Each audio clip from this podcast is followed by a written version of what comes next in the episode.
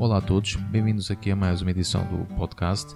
Desta vez hoje uma edição especialíssima dedicada ao Dia Mundial da Fotografia. Com uma ótima ponte feita com o podcast Arquivo Rodo, os nossos amigos Henri e do Hamilton. Eu espero que vocês todos gostem de, da nossa conversa que se prolongou um pouco mais que o habitual, mas tivemos algumas opiniões interessantes, algum debate também bastante emotivo da nossa parte e houve assim algumas peripécias que eu acho que vão, vão, vão fazer rir alguns de vocês. Fiquem para ouvir. Esperamos que gostem.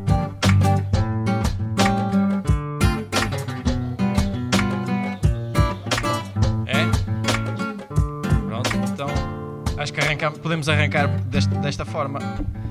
Então, ok, bem-vindos a mais um Dia Mundial da Fotografia, não é? Hoje, dia 19 de agosto. Um bocadinho pré-antecipado, mas. Sim, é verdade. Tipo máquina como, do tempo. Como máquina do tempo, tipo vamos, vamos, vamos preparar. Hoje temos uns, uns convidados. Acho que não somos nós, estamos, somos, somos mútuos convidados Sim. uns dos outros. Sim, é verdade. Isto hoje aqui é uma joint adventure entre dois podcasts, cada um do seu lado do Atlântico, não é? Eu acho, acho que podemos passar a bola uh, ao outro lado. Ao outro lado. Do Atlântico. Olá, estamos... pessoal. Olá, pessoal. Como é que vocês estão? Tudo bem? É, tudo bem, tudo é bem. É um prazer sempre bater um papo assim. Esse acho que é um, é um tipo um crossover de podcasts, né? Exatamente, exatamente, é um é crossover. Isso. Então, feliz Dia Mundial da Fotografia para vocês aí. É verdade. nós, nós aqui já, já vocês. É, nós aqui já estamos comendo bolo, tomando um cafezinho. E vamos bater um papo sobre ser. fotografia, então. O que, que vocês me contam de como é a fotografia europeia? Porque a gente sempre tem essa curiosidade por aqui.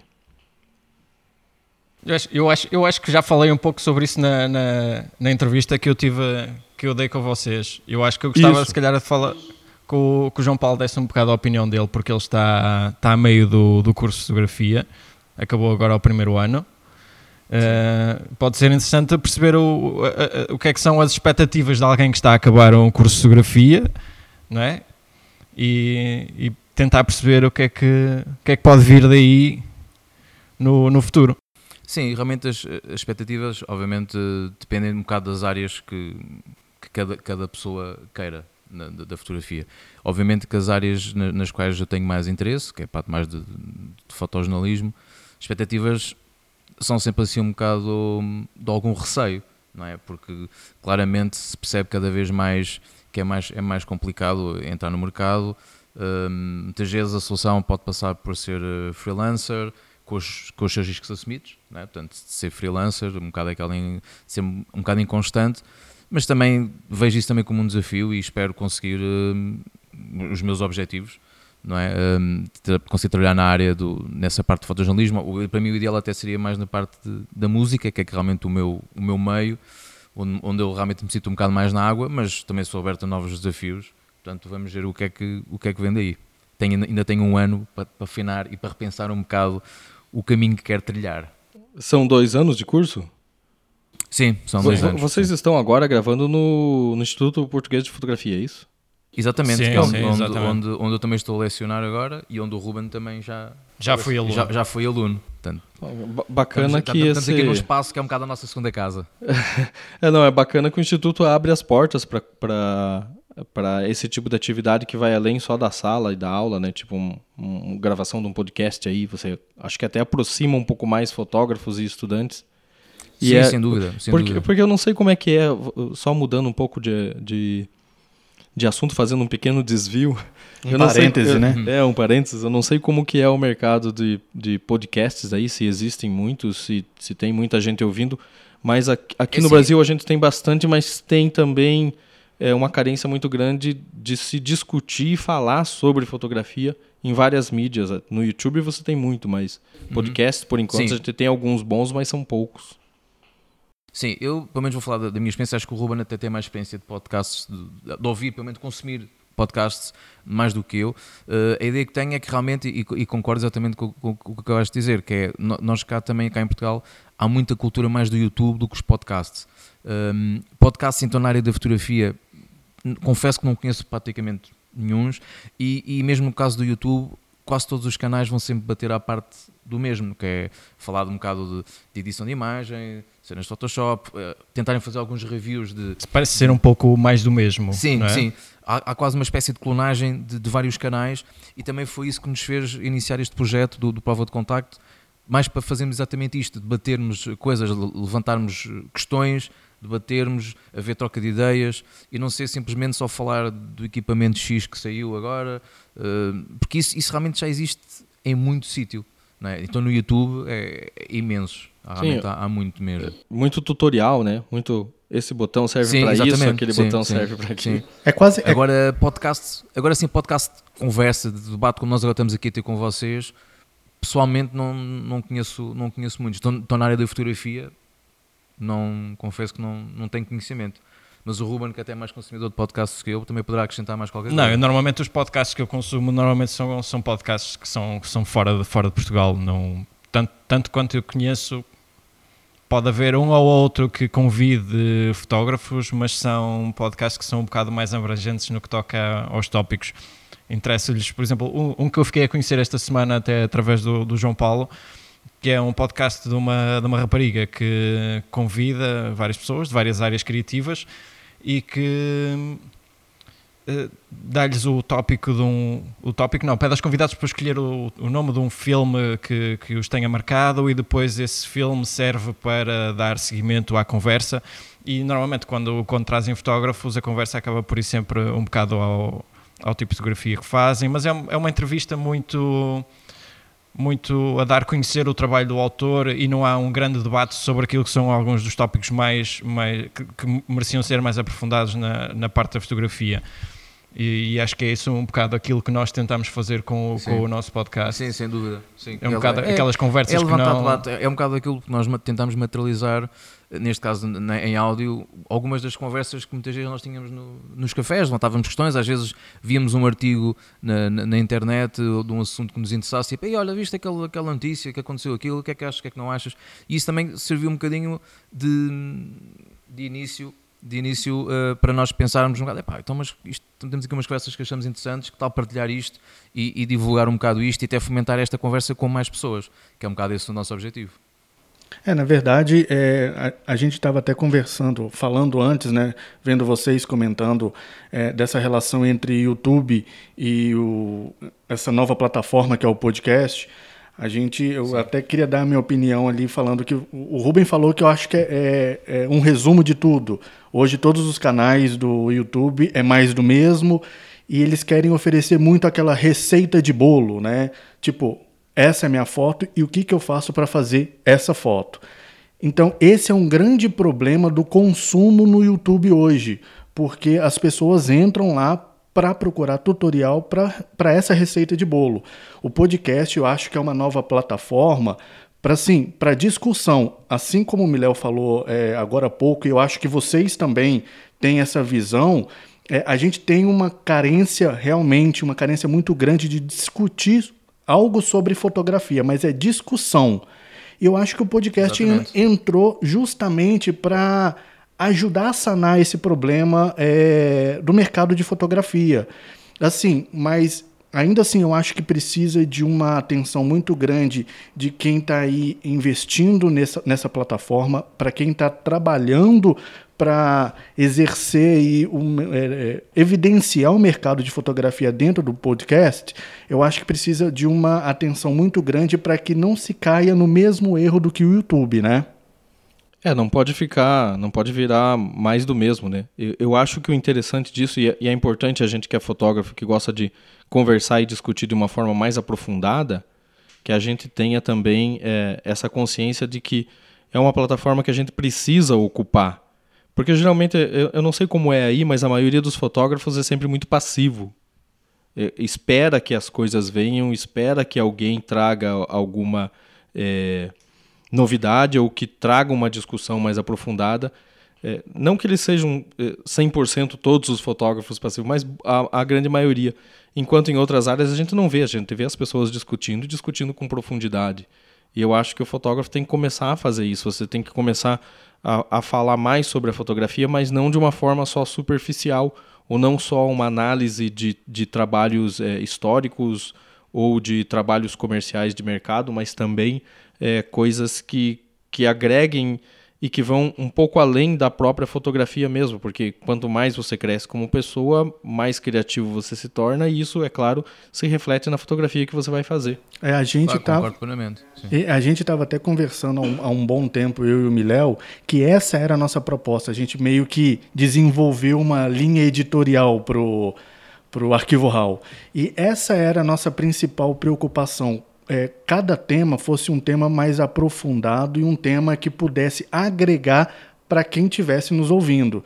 A gente teve uma entrevista. É, puxar umas orelhas, né? Puxar uma, algumas orelhas, e a gente, inclusive, estava é, numa entrevista com o Alexandre Mazo, né, algum tempo atrás, que ele é o editor de fotografia do jornal Gazeta do Povo, que hoje é um dos portais mais lidos do Brasil ele, ele questionou justamente isso que a gente estava falando no início é essa preocupação de não haver mais aquele fomento da fotografia, principalmente aqui no Paraná, claro, mas é, de uma visão nacional. Não se tem esse fomento. É lógico que tem é, um concurso ou outro, tem um festival ou outro, mas assim, para um mercado tão grande, com tanta variedade, um país tão grande, não se tem quase nada.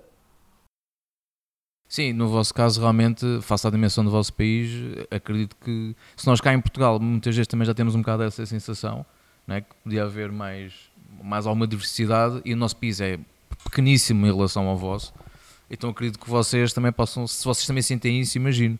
Sabes, sabes que tocaste, tocaste num assunto que, que nós falámos na, neste último episódio que tivemos a gravar a semana passada, que tem, que tem, que, que tinha precisamente, e agora também gostava de saber a vossa opinião, que tinha a ver com, a, com aquilo que era aquilo que eu achava que é a, uh, a descida de qualidade, uh, ou seja, o nível de exigência por parte dos editores em revistas ou jornais, uh, naquilo que devia ser uma melhor fotografia, não olhar para a fotografia como uma, uma mera ilustração para um artigo ou para uma reportagem, mas que fosse algo que ainda elevasse ainda mais.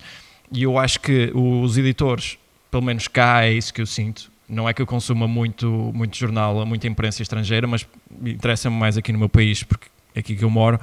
E, gostava de ver os editores a ser mais exigentes com, com, com a qualidade daquilo que sai.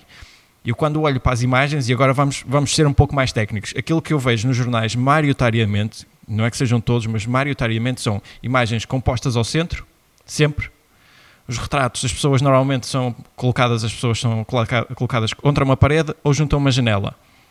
E o, a fórmula acaba por se repetir sempre, sempre, sempre, sempre. Agora, se dessem, um, nem que fosse mais 30 minutos a cada um, e dessem-lhes a oportunidade, ok, agora o, o fotojornalista, o fotógrafo, tens aqui 30 minutos para. Ser um bocado, ser um bocado da forma. Ser um bocado da forma. Sim, ser um bocado mais criativo. Pá, nem que fosse alguém chegar lá e fazer as fotos com uma Polaroid, fazer com uma médio formato, com uma grande formato. Um, pá, eu, eu acho, acho que falha, falha nesse aspecto na, na, na questão criativa. Estão a pôr os fotógrafos a trabalhar como meros ilustradores e isso eu acho que também cansa um bocado as pessoas de ler, de ler os jornais. Sim, mas aliás, acho que se não me engano foi no ano passado, houve um jornal que fez uma campanha exatamente acerca da importância da fotografia nos no jornais, em que editou o seu jornal sem uma única imagem, era só texto. E era um statement explica, para as pessoas verem, tipo, ok, o, o quão aborrecido é só você tiver um jornal só cheio de texto, sem uma única imagem, sem uma única fotografia. Não é? e, e, e, realmente aquilo teve um bocado de impacto nas pessoas para perceberem, tipo, ok, realmente a fotografia é importante não só, e muito além da ilustração, porque não é isso, é muito mais. Aliás, a fotografia, se for realmente boa, praticamente quase nem sequer precisa ter texto nenhum. É um bocado aquele clichê, uma imagem vale mais que mil palavras, e muitas vezes isso pode realmente acontecer para quem tem aquele, aquele dom de conseguir fazer mesmo grandes imagens e consegue contar uma história sem praticamente texto nenhum.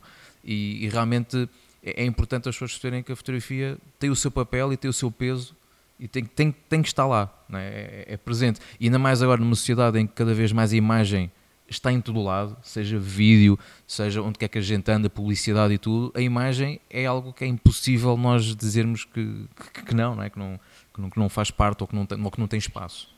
Sim, é, é vocês algo, sentem, sentem eu, o mesmo? Eu vejo que é uma série de coisas, assim, assim na verdade. É, é, primeiro você tem que ver que o mercado hoje é um mercado de consumo, o, os jovens e as pessoas, é, essa geração que está chegando agora, é um mercado de consumo muito mais visual. Teve até aqui no Brasil, na década, na virada do ano 2000, acho que eu já até já, já, é, já comentei isso com o Ruben em alguma conversa nossa. É, na virada do ano 2000 foi publicado um livro aqui, porque tinha aquela coisa da virada do milênio, coisa e tal, que até estava errado, porque o, o, o, milênio virou de 2000 para 2001, e não, mas acho que era um número, um número mais Sim. cabalístico, 2000, enfim. Foi lançado um, um livro numa revista de grande circulação aqui, chamado Reflexões para o Futuro, e um dos textos que tinham lá, que era um texto de vários autores, era do Humberto Eco, e ele já dizia aquela época, era mais ou menos, eu não lembro exatamente isso, porque faz um bom tempo que eu li, mas era mais ou menos assim. Ele fazia uma análise que dizia que na década de 60 todo mundo sabia cantar é, I Can Get No Satisfaction do Rolling Stones. E na década de 90 ninguém sabia a letra de November Rain do Guns N' Roses, mas todo mundo lembrava da imagem do Axel Rose de fraque sob a chuva. Porque a gente estava no, no limiar de uma geração de consumo extremamente visual. E a gente vê que isso hoje aconteceu. As pessoas consomem muito mais imagem, principalmente vídeo, que diz que é a nova grande linguagem, e leem cada vez muito menos. Então, é, quando, sim, você, sim. quando você tem Nós uma também sentimos muito isso. Sim, quando você tem uma geração que é de extremo consumo visual, você tem que ter um certo cuidado com a imagem. E por, e por isso, falando das publicações do fotojornalismo, eu acho que as é, editoras e as revistas e jornais deveriam se preocupar um pouco mais com ter uma qualidade visual. E quem consegue fazer uma qualidade visual, é, trazer uma imagem de qualidade melhor, é o profissional que trabalha com aquilo.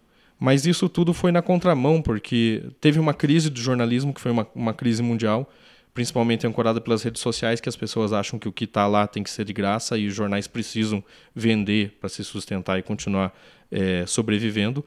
É, se aproximou muito mais, o cara não é mais só leitor, ele também é produtor de conteúdo, ele pode colocar a opinião dele lá a hora que ele quiser. Só que o que aconteceu é que uh, o que eu vejo é que as, as, empresas de jornalismo transformaram o que seria uma crise econômica numa crise de qualidade. Então você, então você tem é, um jornalismo sofrendo economicamente que acabou indo para o lado daquilo de ó, vamos dar o que o leitor quer para atrair ele, quando na verdade leitor, você tem que dar para o leitor o que ele precisa, não o que ele quer. E daí você teve enxugamento de redações, por exemplo, o jornal onde eu trabalhei durante 17 anos, quando eu entrei lá, ele tinha 16 fotógrafos da casa, mais contando com freelancers e correspondentes, chegava perto de 22, 23 fotógrafos. Hoje ele tem quatro. E boa parte do material que é produzido, que é produzido diariamente, que vai publicado no site, porque ele deixou de ser um jornal impresso, ele passou a ser um jornal só online, é feito pelo próprio repórter com o celular. Tipo, é um registro, não, não se tem mais um cuidado de vou fazer um material bacana em imagem. Então, é, você tem todos esses problemas, quando na verdade a solução seria bem simples. Cara, pega alguém que é especialista em fazer imagem para fazer uma boa imagem para você. É, mas aí, aí eu, vou, eu vou até complementar isso que o Miléo é, disse agora. É, eu acho sim que existe uma necessidade daqueles que estão à frente de, é, de setores de fotografia, como os editores, por exemplo, tanto de revista quanto de jornal quanto de online, é, existe. É, eles precisam ter essa preocupação de exigir mais. Porém, eu acho que também a gente não pode tirar um pouco da culpa dessa falta de qualidade do próprio fotógrafo, né? O que, que eu acho? É, hoje em dia, é, os fotógrafos que são que trabalham com isso, e aí levando um pouco para o fotojornalismo, mas isso não quer dizer que não acontece em outras áreas, eles não, não estão lendo muito. Então, você vai numa roda é, de amigos que são fotógrafos, é, o Miléo sabe muito, muito bem disso com, algum, com alguns daqui da nossa região, é, eles falam sobre é, futebol, cerveja, mulher e etc. Mas não falam. Tudo menos fotografia. Tudo menos fotografia. E não só isso, sabe, João e Rubem? Não só isso.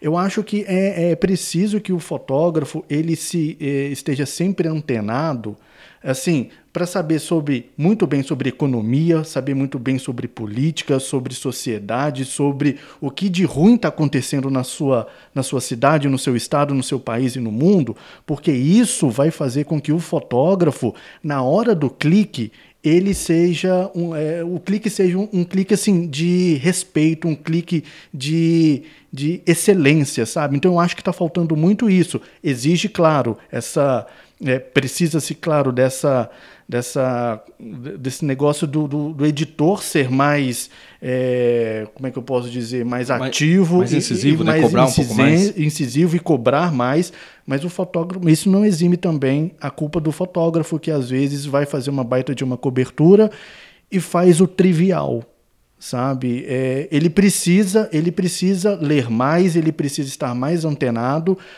para que é, a foto seja de mais qualidade.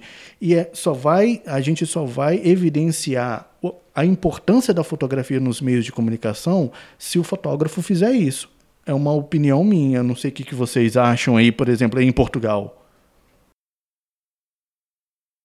Ah, na, nesse aspecto estamos, estamos inteiramente de acordo. Eu acho que, pelo menos do nosso lado, a, a nossa perspectiva é, é exatamente a mesma concordo. Sim, não tenho muito mais a acrescentar, realmente é, é verdade.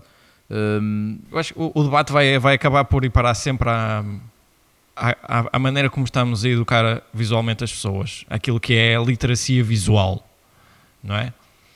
é essa é que é a grande falha. Podes ensinar toda a técnica do mundo, mas se, se, não, se a pessoa não souber como melhorar o seu trabalho, como evoluir, vai entrar num período de estagnação, se calhar vai ter muito mais, muito mais quebras criativas, muito sim, mais, sim. mais falhas. Sim, e depois vai, cair, vai começar a cair muito no, no, e depois, na chapa 5. É, é? Depois, quando aparecer um, jogar pelo seguro. um miúdo que, que acaba o curso naquele ano, que cheio de ideias novas e coisas novas para experimentar, e passa à frente de toda a gente e ninguém percebeu porquê. Não é? Por exemplo, uma, da, uma das coisas que, que, eu, que eu gostava quando, quando ia em reportagem para, para a Espanha, para, para as revistas que eu trabalhava, eu levava sempre comigo, por exemplo, uma, uma Olga, uma câmara de filme, tem uma definição horrível, que ela é uma câmara de plástico, mas dava uns efeitos suficientemente engraçados para quando fosse fazer um retrato, nem que fosse fazer um clique ou dois, mas fazia sempre qualquer coisa diferente. E se eu achasse que a imagem resultava, muitas vezes podia ser muito, muitíssimo usada no, no artigo. Isso, e por exemplo, ir em viagem, se eu não tinha o, o, equipamento comigo, tinha o telemóvel, estava constantemente a fotografar com o telemóvel. E cheguei muitas vezes a publicar imagens em revistas que eu tinha tirado com o telemóvel pelo caminho.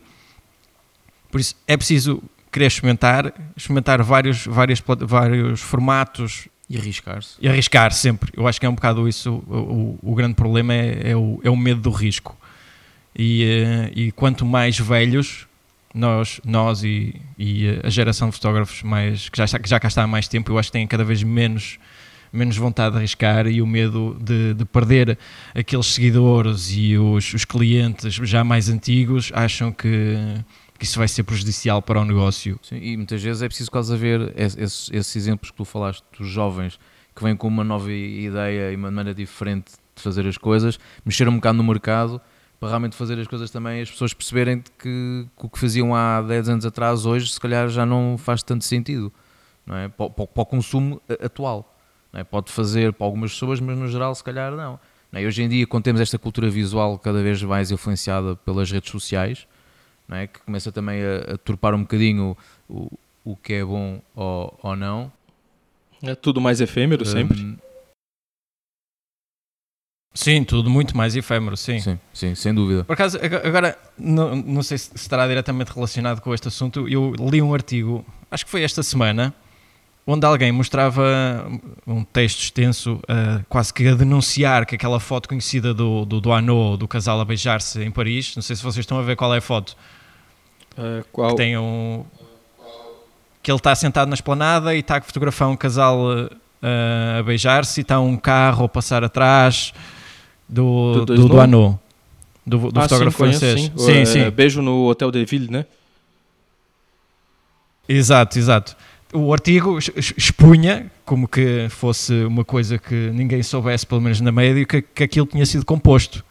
Uhum. E o, o, a pessoa que tinha escrito o artigo estava, estava completamente indignada. Era como uma denúncia. Tipo, porque alguém que era visto como um dos grandes mestres da fotografia de rua que tinha composto aquela imagem. O problema é que para 90% das pessoas que tinham escrito nos comentários, não acharam problema nenhum que aquilo tivesse sido composto. E eu acho que já chegamos a um ponto em que aquilo que é aquilo que há 30 ou 40 anos que, que nós, nós ligávamos para a fotografia com uma certa integridade ou pureza do, do momento, não é? Tentar conservá-lo da melhor maneira possível sem intervir. E uh, hoje em dia já não há problema nenhum em pousar para qualquer imagem não, e, e vendê-la como se fosse. Mas isso também tem a ver com a própria mentalidade das pessoas, porque quem vai ver a imagem, se calhar. Não sabe. Já, sim, mas já não, já não faz diferença.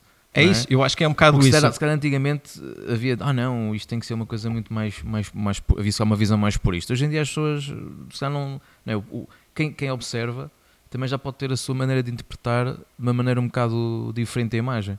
Pelo menos eu tenho um bocado essa, essa, essa, essa ideia.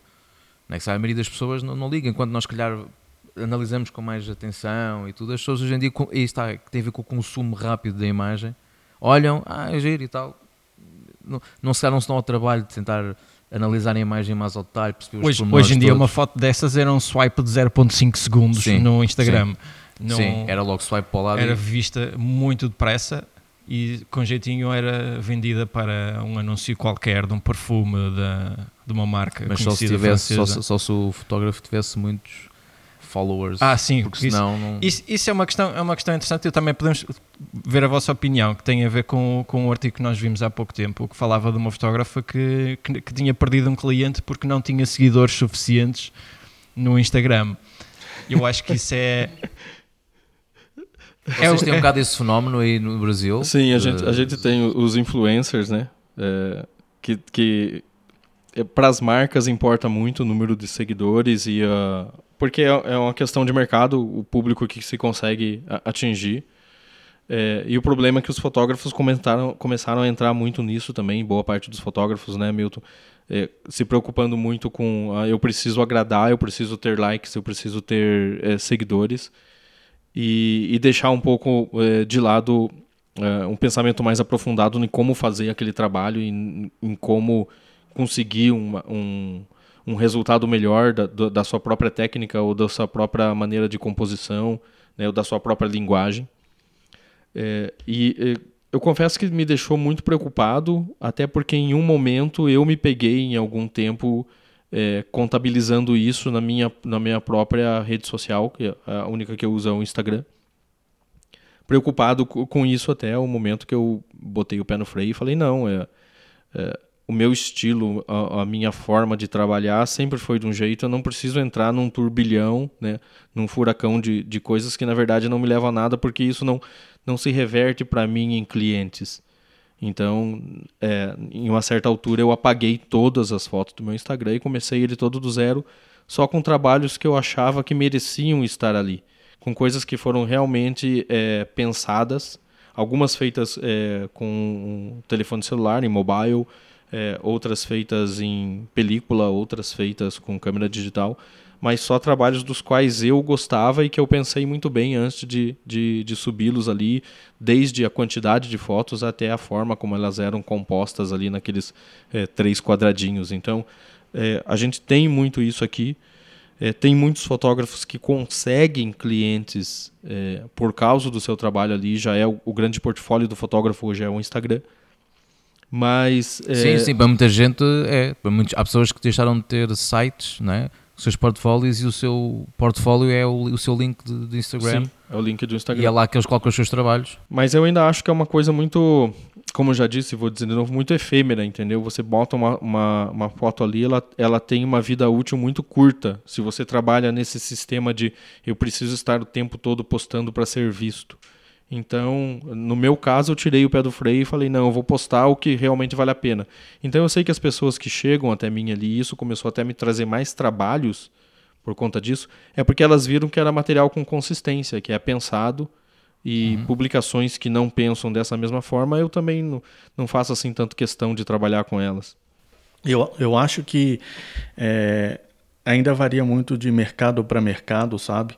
É, na minha opinião, é, hoje o, a cultura do brasileiro é uma cultura muito de status, sabe? Hoje realmente se vê muito mais quantos seguidores o cara tem, quantos, é, quantas curtidas cada foto um fotógrafo tem para se avaliar se contrata ele ou não.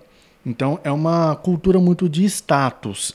E o que o Miléo disse agora que ele fez e que é, é preciso que todos os fotógrafos fizessem, sabe? Era justamente isso, porque o fotógrafo ele deixou, ele se deixou levar por essa cultura. Então, hoje a gente dá uma olhada, e isso eu falo principalmente no mercado de casamento, por exemplo, e uma, é uma das coisas que eu até venho falando para o Miléo é, a cada dia, é, contrata-se fotógrafo, primeiramente olhando quantos seguidores o cara tem. Se o cara tem 50, 60, 70 mil seguidores, opa, o cara é bom, sabe? É, mas não olha a fundo assim, qual é o trabalho do cara, como é que o cara trata esses casais, como é que o cara trata é, é, cada um desses clientes. Então, é, é, tá, muito, tá muito difícil e o fotógrafo deixou se levar por essa cultura. Então, ele parou de pensar do seguinte: não, eu vou postar as coisas que eu realmente acho que devem estar é, sendo vistas e passou a pensar única e exclusivamente assim, atingir um, atingir um determinado cliente porque eu sou popular nas redes sociais. Então, eu acho que o fotógrafo ele está se deixando levar, é, podemos dizer assim, para o lado negro da força, né? Negro da força, sim, é uma boa analogia, concordo. É, eu acho assim, ó, é claro que o fotógrafo tem que pensar no mercado dele, entendeu? Ele está inserido naquilo, ele claro, precisa trabalhar, dúvida. tem contas para pagar tal, ele tem que pensar nisso. Mas eu, eu acho um grande erro você entrar na mesmice daquela, dessas fotos pasteurizadas fazendo o que todo mundo está fazendo só para agradar o mercado e para você ter um trabalho ali que vai te pagar, sei lá, 100 euros no trabalho, quando na verdade você poderia ser o cara que faz um trabalho diferenciado, faz um trabalho bem feito, bem pensado e vai ganhar mil euros para fazer aquele trabalho. Sim, para muita gente, se quer o ser diferente atualmente, acham que é mau. Mas eh, eh, eh, uma das perguntas é o que é que vai acontecer ao mercado agora que o Instagram já está em pelo menos em 5 países a funcionar sem o sistema de likes. E ah, sem, sem saber o número de seguidores. E sem ah, o número de seguidores. Aqui também. Aqui visível. Também. O Brasil é um deles? Sim, a gente já não tem mais o número de curtidas aqui, de likes aqui, já ah. não tem mais. Nós cá em Portugal ainda, ainda, ainda temos isso, ainda somos... Não, não fomos escolhidos. Não, não fomos os escolhidos, de Chosen Ones. Ainda, ainda, não fomos. ainda não foram mas, co e, colonizados. Mas, por exemplo, já agora, então, então já, já, que vocês já têm esse, vocês acham que essa medida pode fazer a, a diferença? Acham que é esse um bocado o caminho que, que, que, poderá ser o caminho certo para realmente as pessoas começarem a dar valor à qualidade do trabalho em si, do fotógrafo e não do número de seguidores e do número de, de favoritos ou de, de curtidas? Eu, eu acho, o que, é que vocês acham sobre isso? Eu acho que não muda muito, sabe? Porque, é, assim, você não tem ela ali visível para todo mundo que está vendo. Mas se você trabalha num esquema de influencer, por exemplo, ah, eu, eu, e você precisa apresentar números para os seus clientes, você que é dono da conta tem os números.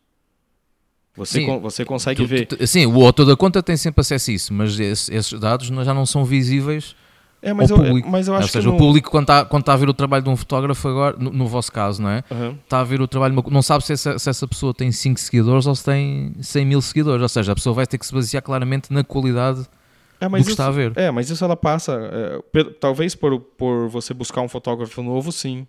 Mas quando você vai apresentar, por exemplo, um orçamento para um cliente, você tem como apresentar esses números também. Então o cliente acaba ficando sabendo, alguém que, que, com quem você já trabalha ou um cliente novo para quem você está uhum. apresentando. É, pro, pro público geral, assim, eu não vejo que, que mude tanto, entendeu? Que faça, que faça uma diferença tão grande, assim, porque quem trabalha como influenciador vai, vai ter sempre esses números para apresentar para quem ele quer é, conquistar como, como seu cliente ou algo do tipo. Ok, vamos ver se essa medida também chega rapidamente a Portugal. Um, não veremos, creio. Eu veremos. acho que não vai funcionar isso. Eu acho que eles vão desistir dessa ideia. Não estou a ver. A partir do momento em que, que assim, tornar-se global, eu acho que o mercado, esse mercado colapsa do, do influencer e eles vão saltar para outra rede.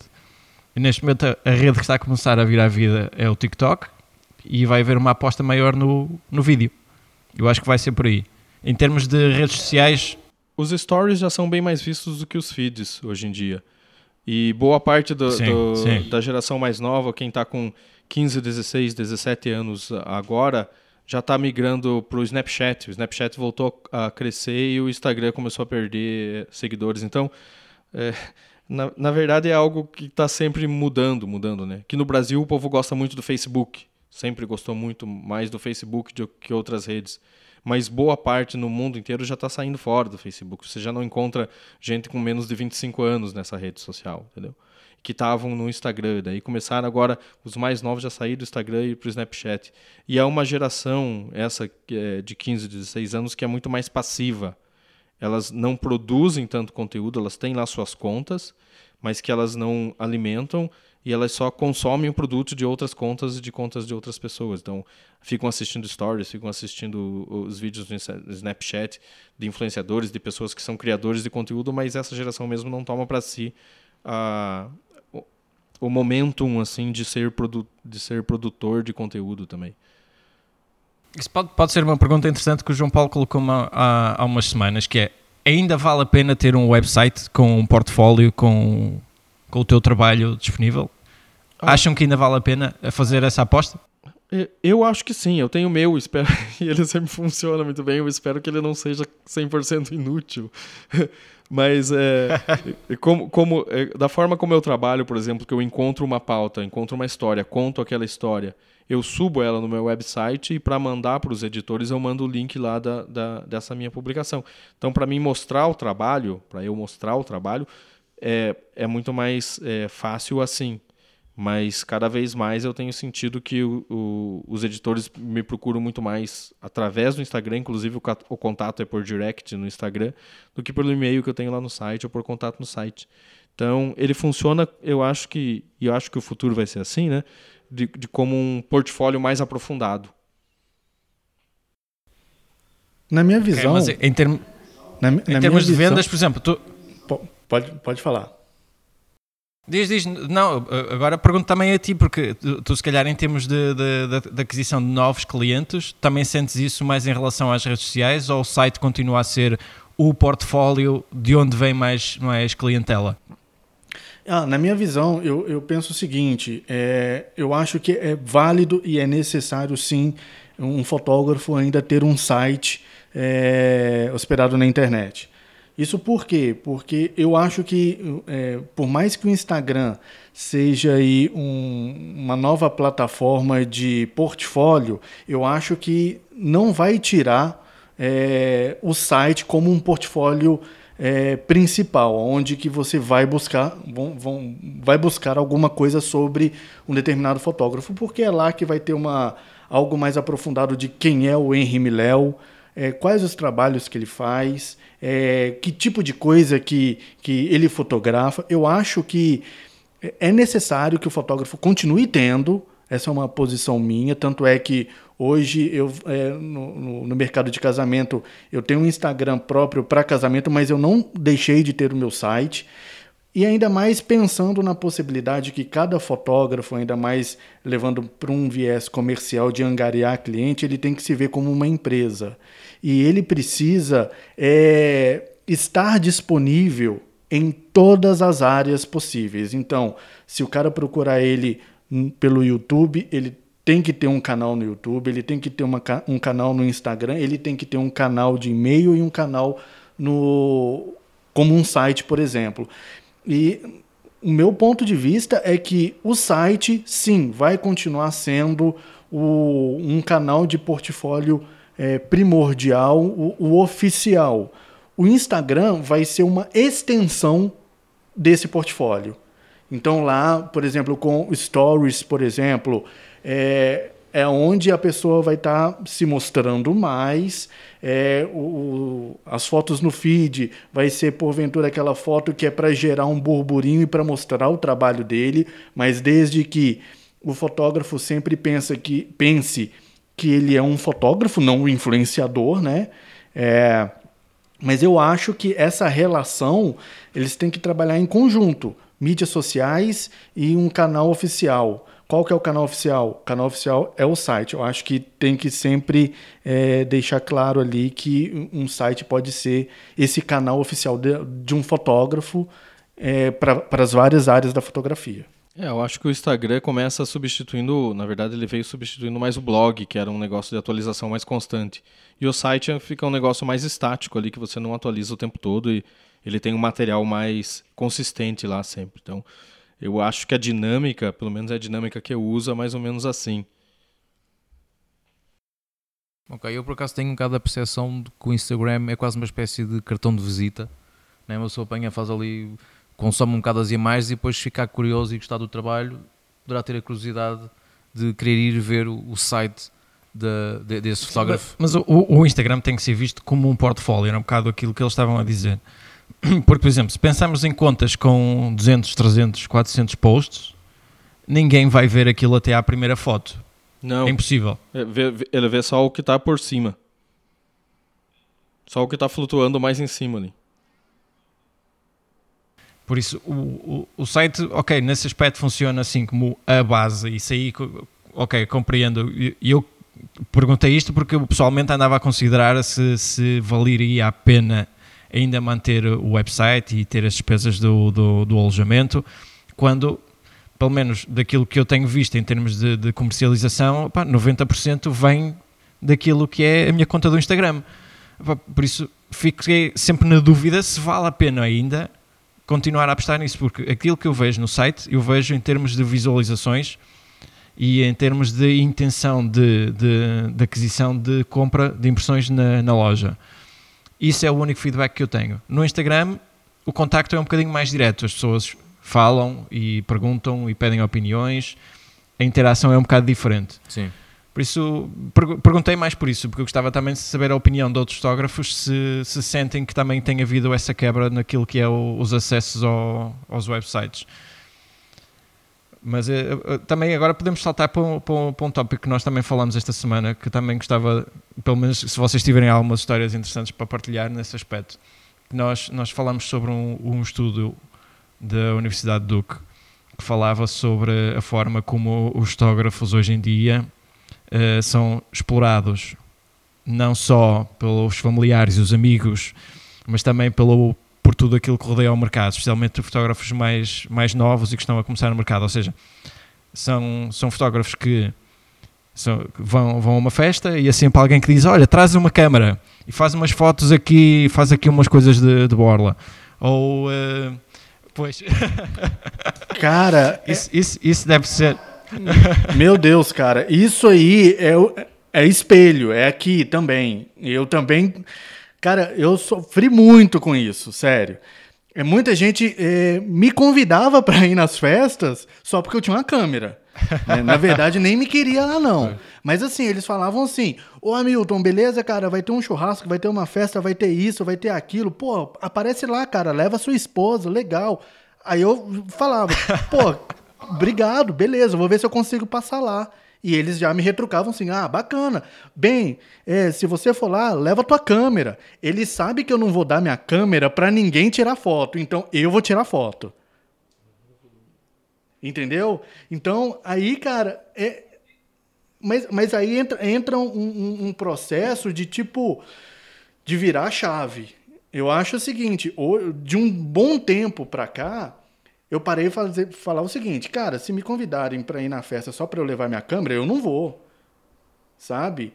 Eu... Ou seja, eles convidam é a câmera. É, tu, tu é, só tens a tarefa de levar a câmera. É bem, é, bem, é bem, isso. Eles, na verdade, estão convidando a minha câmera, não estão me convidando. Eu falei assim, poxa, cara, é, é a mesma coisa que acontece aí. Eu, eu, a, a eu câmera gostaria... que é VIP. É, eu gostaria, de conver... eu, eu, gostaria de, de perguntar para um Sebastião Salgado algum dia se isso acontece com ele também. Ô Sebastião, vem aqui em casa, claro. daí traga sim, a sua sim. câmera. É, mas por causa foi uma, é, é uma questão muito pertinente, não é? E hoje em dia, com, com a imagem, mais uma vez, voltamos ao mesmo, não é? A imagem está sempre presente, há uma necessidade que quase a gente tem de fazer um registro de, de tudo, independentemente de como é feito o registro, seja com uma câmera, telemóvel. Ah, sim. Um... O, o curioso do estudo era que o estudo indicava que, por ser uma profissão de paixão, que havia uma, uma ideia. uma, ideia. psicológica por parte de quem pedia de que essa pessoa não precisava de ser paga ou remunerada porque o simples facto de fazer aquilo que gosta já não precisava de receber outro tipo de gratificação. E nós tivemos uma longa conversa sobre isso e trocámos algumas histórias, e por isso é que eu toquei no assunto, porque vocês certamente também têm muitas outras, mas isto era coisas que a nós, a nós já nos acontece, que é o, exatamente a mesma coisa que a ti, é o convidar para vir a uma festa e traz a câmara. E acrescentam sempre o traz a é, câmara. Não é? A câmara. A câmara é o terceiro convidado sempre. É... Não, é, pelo visto é o primeiro, nós é que temos que ir porque senão a câmara não vai. Um, um dos truques, e eu acabei de lembrar, para acabar com isso, pode ser começar a levar uma câmara de pinol. Ok, vou fazer uma foto, mas vai, vai demorar 30 minutos. Não mexe. Não mexe. E não respira. E não respira. Ó, eu, vou, eu, vou dar, eu vou dar um exemplo para vocês, é, abrindo um parêntese aqui. Mas tinham fotos diferentes, é. isso era um facto. É, olha só, abrindo um parêntese aqui, é, só contar uma história para vocês, que isso, isso acontece e acontece ainda hoje, tá? É, eu fiz uma, eu, eu, na verdade, eu fiz uma viagem com a minha esposa para outro estado aqui do, do, do Brasil e a minha cunhada e o meu cunhado foram com a gente. E aí era, uma, era um lugar bem legal, onde tinha algumas praias paradisíacas e etc, né? E a minha cunhada chegou para mim e falou assim: Nossa, vai rolar um punhado de foto legal lá, né? Eu falei assim: Não sei, vai? Ela falou assim: Uai, o que, que adianta ir? Ela teve a capacidade, Rubem e, e João Paulo, de falar isso para mim. O que, que adianta ir num lugar desse junto com um fotógrafo profissional e ele não tirar foto da gente. Aí eu falei com ela assim: bom, se for para eu tirar foto bacana, eu vou tirar foto minha e da minha esposa. Eu, se você quiser, eu compro uma Polaroid para você e você tira uma foto lá. Se, se quiser, eu cobro, né? Eu, co eu faço ou, ou fotos, eu, eu ou eu cobro, sabe? E não, para vocês terem uma ideia que isso acontece é, dentro da família sabe? Isso exato, acontece exato. dentro da família, não vai acontecer com amigos, sabe? Então, assim, é, acontece. Não estou falando que o fato de eu ter virado aquela chave e, e ter começado a dizer não parou de acontecer. Continua acontecendo, continua.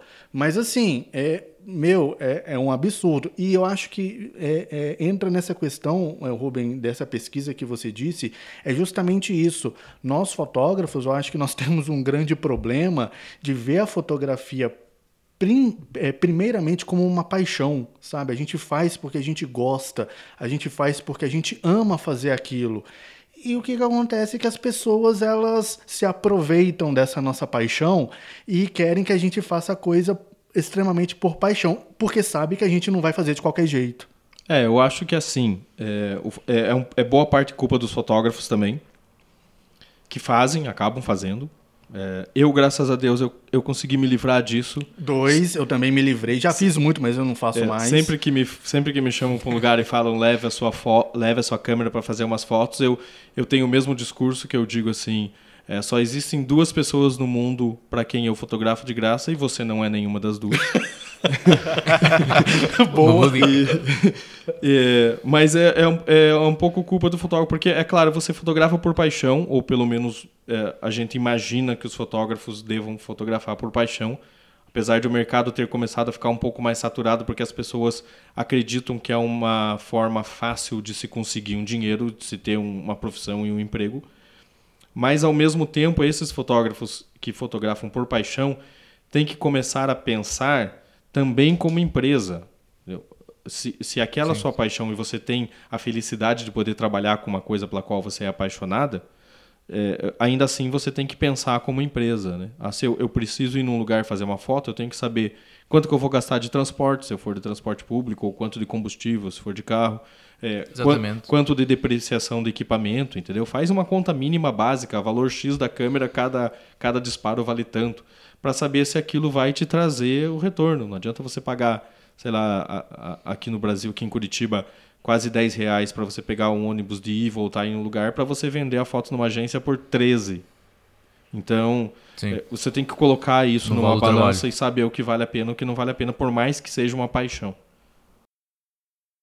Sim, e realmente o, o, o que acabaste de dizer veio bater muito com o que nós falámos nesse, nesse episódio um, sobre esse, esse, cálculo desses custos, não é? Que muitas vezes as pessoas não têm noção, principalmente quem está de fora, não tem noção dos custos que é, uh, o, que é que uma fotografia, o que é que uma fotografia tem valor. Quem é está que... fora e quem está a começar. Eu acho, também, sim, acho que o outro, outro ponto que nós cruzamos foi como é que quem está a começar uma carreira na fotografia consegue fazer o salto entre o ok, já fotografei o suficiente para um portfólio, vou passar a cobrar dinheiro a um cliente. Percebes? E aquilo que eu dizia no, no, no, nesse episódio, eu dizia às pessoas: ok, não tenham medo de fazer um ou dois episódios de borla, um episódio de um, trabalhos de borla para, para ganhar portfólio, mas é importante que quando chegar à altura de aproximar clientes novos, que não tenham medo de dizer que não, quando eles estão a oferecer muito abaixo daquilo que o trabalho vale. E que vai de encontro com, essa, com essas despesas que estavas a falar. Porque tudo, tudo sai, sai do bolso, sai o portátil, sai o software de edição, sai as câmaras, que as câmaras não vivem 400, 500, 600 mil disparos e depois é preciso trocar uma cortina, é preciso trocar um obturador. Tudo, tudo é uma despesa. Por isso, é preciso que as pessoas compreendam que tudo tem que ser calculado e, e, e a sugestão que eu dava, e eu também gostava de saber uh, sugestões vossas para quem está a começar, e pelo menos aquilo que eu dizia era não ter medo de dizer que não, e pelo menos quando aproximar um cliente, dizer: olha, eu faço o serviço por isto, por exemplo, eu ofereço, eu faço 10 fotos e ofereço-vos outras 10, pelo menos para tentar segurar o cliente até ao próximo serviço ok, eu estou a começar, ainda não tenho muita confiança, ok, faço um preço razoável que me faça a cobertura da despesa, mas ok, posso oferecer mais 5, 10 imagens e seguro o cliente por mais um tempo. Pelo menos é, é, uma, é uma das sugestões que, que eu dei e eu também gostava de saber, vocês também estão no mercado já há alguns anos, e também o, o que é que vocês sugerem para quem está a começar?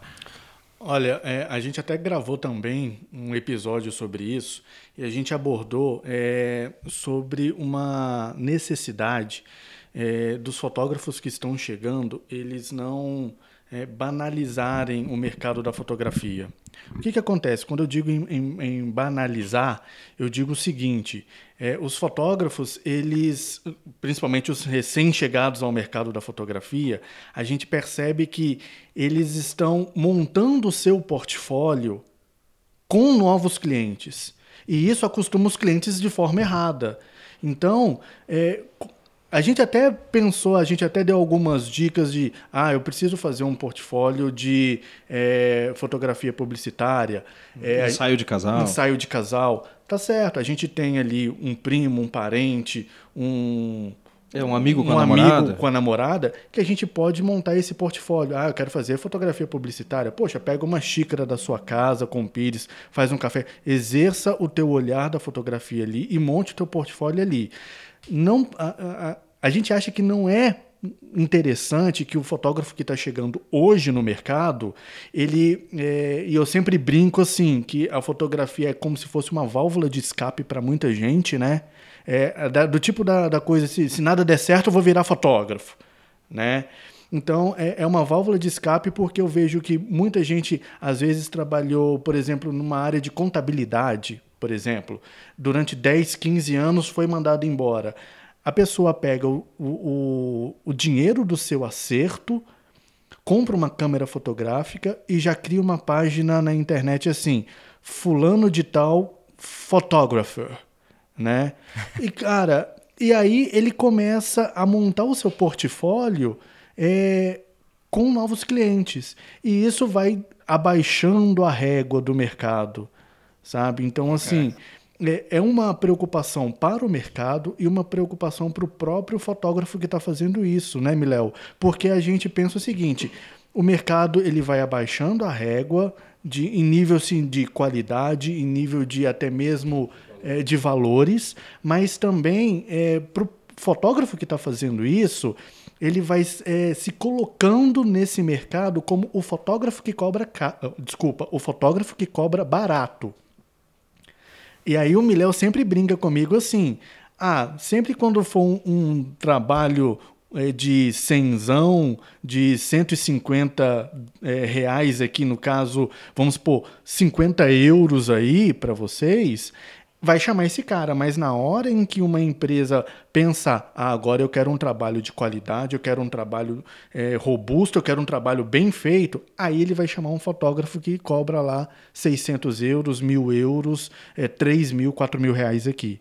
Então, esse, essa, esse é um problema. Eu acho que é, uma solução é esses novos profissionais pensarem em não é, montar o seu portfólio já com o cliente, já no mercado.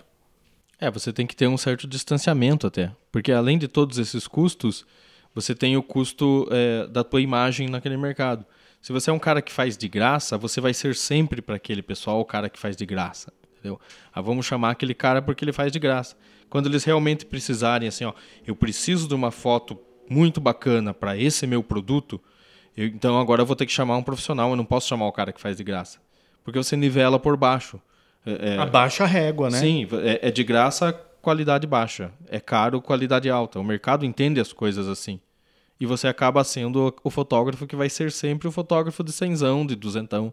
Você nunca vai, vai chegar a ser um cara que faz pouco trabalho ganhando muito dinheiro. Você vai ser sempre o cara que vai ter que trabalhar todo dia, trabalhos muito pequenos para chegar numa quantidade ali irrisória para pagar conta e trocar de equipamento e vai estar tá sempre naquela pendura, como a gente diz é, por aqui, sempre passando por dificuldade. Mas isso é porque foi um mercado que você criou para você. O próprio fotógrafo criou, né?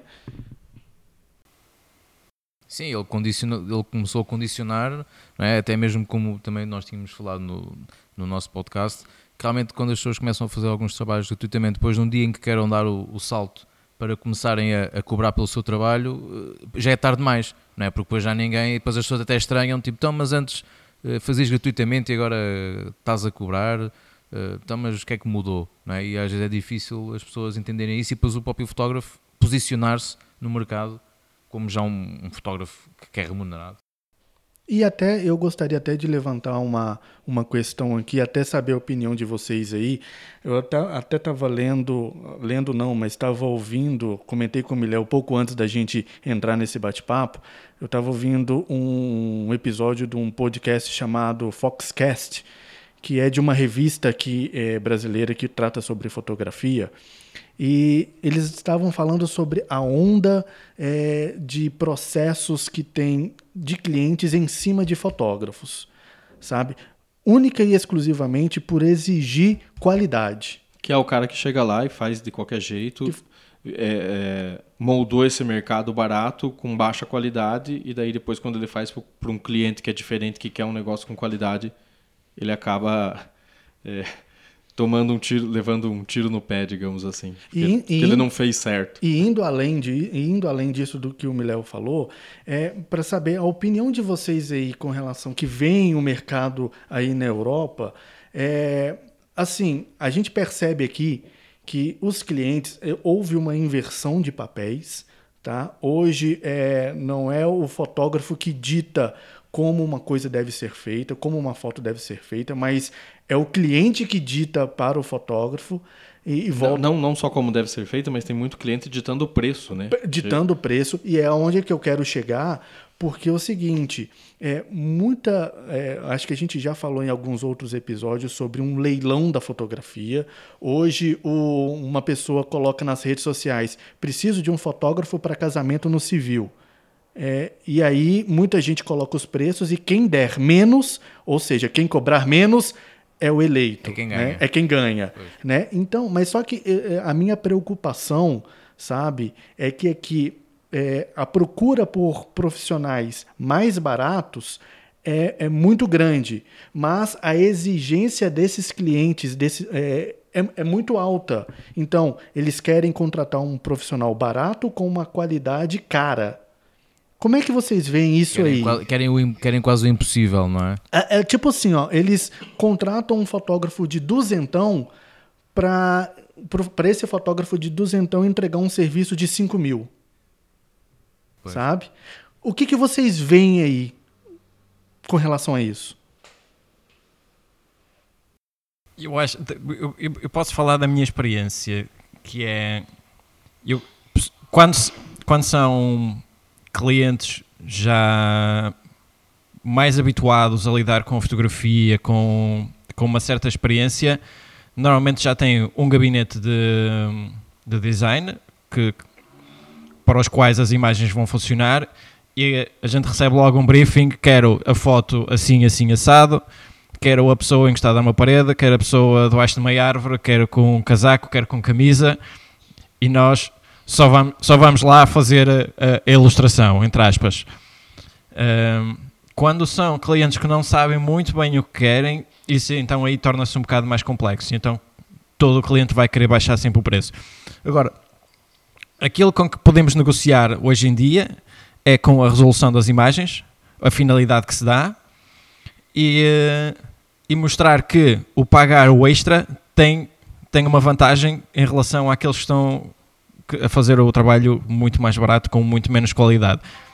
Mas, mas, mas sim, é uma, é uma preocupação, mas isso eu acho que acontece em, em, em, qualquer uma das áreas, não, não, não necessita ser só na fotografia, em qualquer outra área, isso acontece. Sim, sim, realmente, e é um bocado, Miguel, é umas palavras que foram ditas há bocado, é que quando a qualidade muitas vezes está associada ao valor, também pode ser um bocado errado, uma ideia é um bocado errada, muitas vezes, né? que há quem possa ter aproveito de cobrar valores muito elevados e depois não, não, não ter a qualidade que, que, que é exigida, não é? Que é um bocado essa questão que vocês estavam a levantar.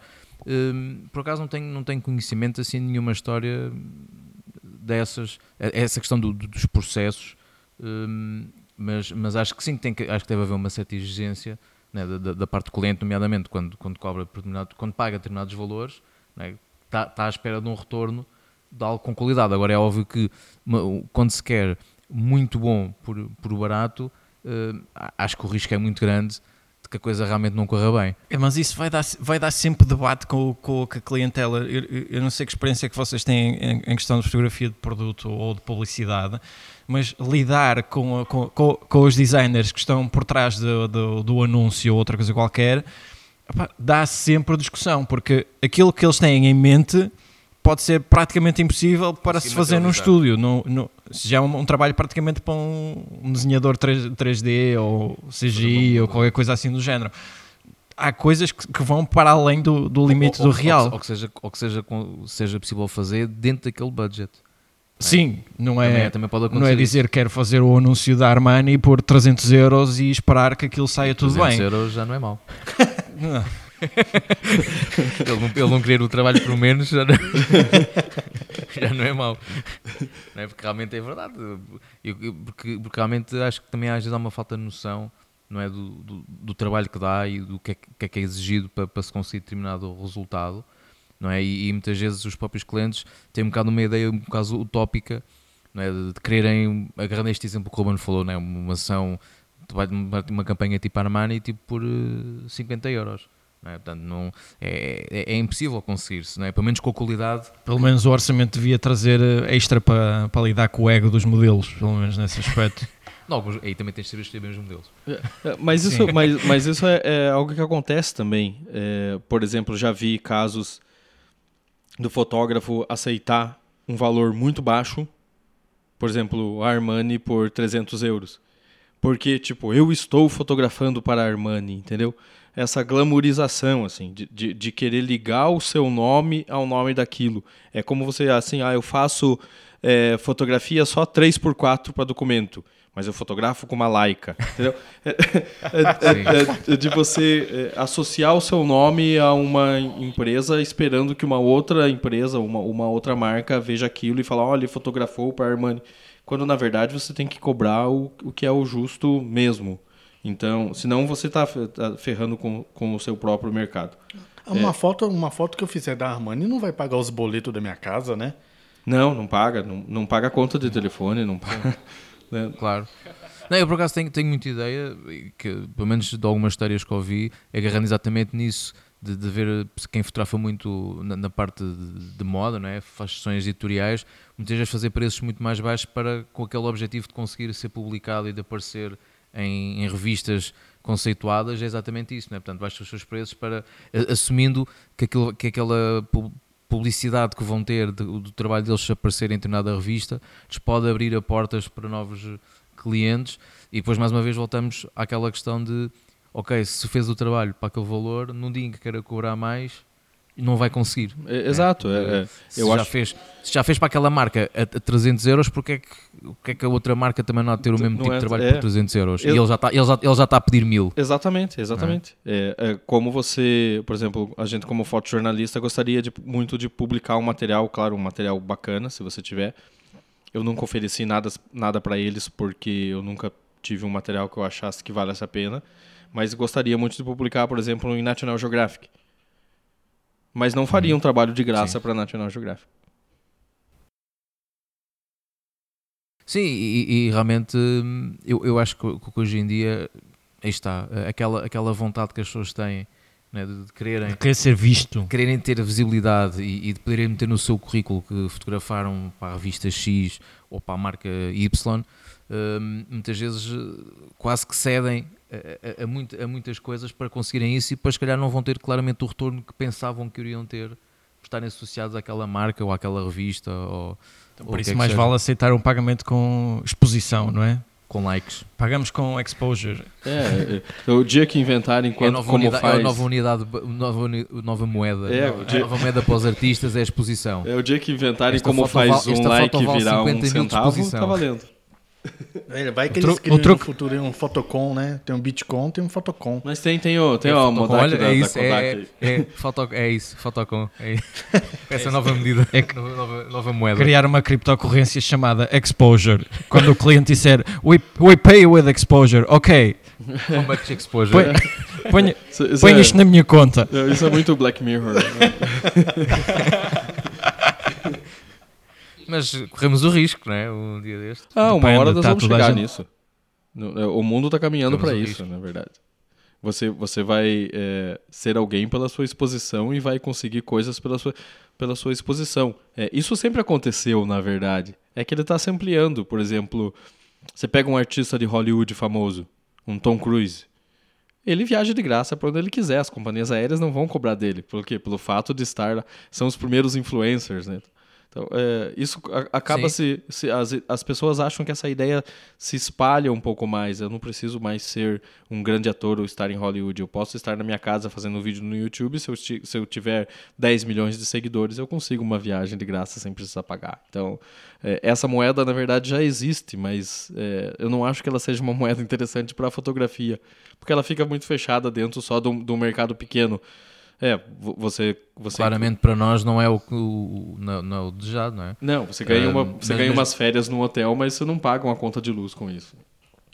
Mas aí Exatamente. Entra, mas aí mas entra... estávamos a falar isto do, do, dos famosos, estavam a lembrar do há dias li um, um artigo sobre o, o top 10 dos, dos VIPs que ganhavam mais uh, por cada post que faziam no Instagram e aquilo era, era um absurdo havia jogadores da bola, e neste caso nem era o, nosso Cristiano Ronaldo, mas havia jogadores da bola que ganhavam tipo 200 mil euros por, um, por cada post no Instagram deles que as marcas pagavam para aquele jogador fazer, o que é uma loucura, né? tendo em conta que até nem é o jogador que faz o post.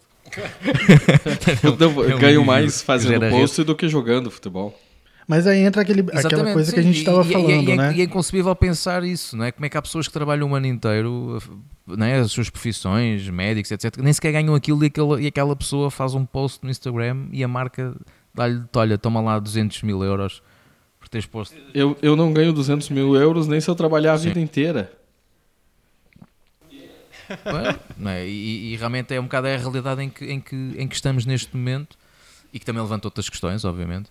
Uh, mas sim, eh, esta parte da monetização que, que, se consegue agora com este meditismo todo online é, é uma realidade. É, mas isso não conseguimos escapar a isso e as marcas também tentam Sim. Mas, mas, isso, isso aí é aquilo que a gente já, já tem falado ao longo desse, desse bate-papo aqui, que é aquela cultura de, da visibilidade, né? a cultura de, da pessoa estar tá ali bem, é, querer se mostrar.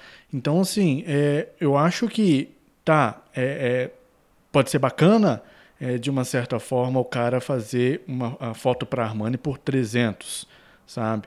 Mas às vezes ele vai, ele vai dar uma olhada assim do tipo, vai publicar nas redes sociais dele que tipo, eu fiz a foto da Armani, sabe?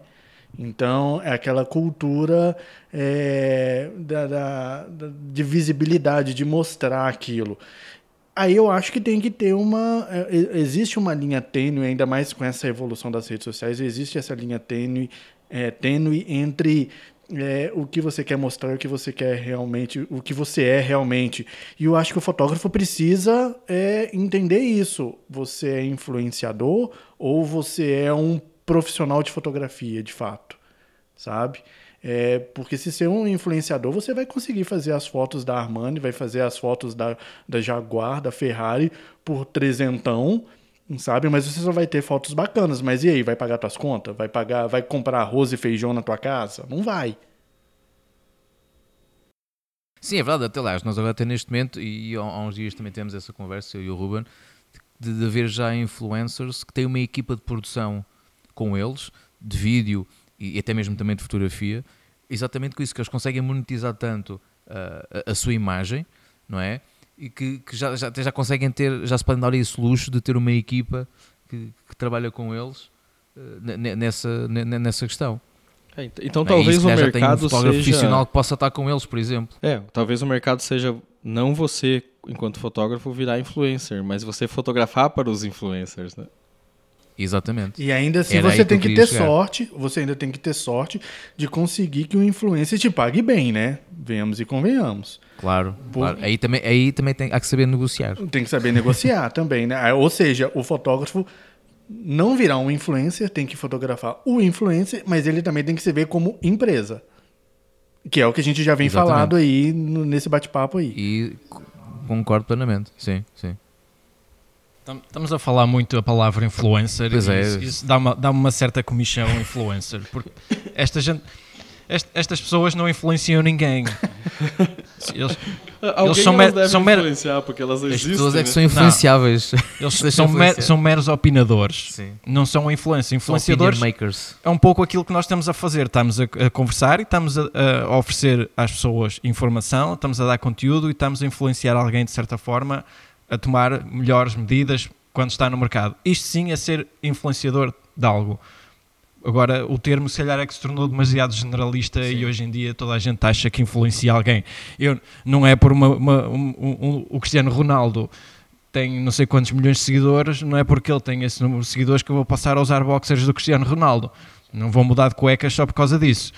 Por isso, ele não influencia em nada. Nem vou querer ser jogador de futebol. Não, não, minha... Sim, as pessoas é que se deixam. As pessoas deixam-se deixam levar. levar deixam-se levar. Sim. Então pode ser mais sobre aquela cultura de de admiração da vida dos culto, outros, do culto, do culto não é?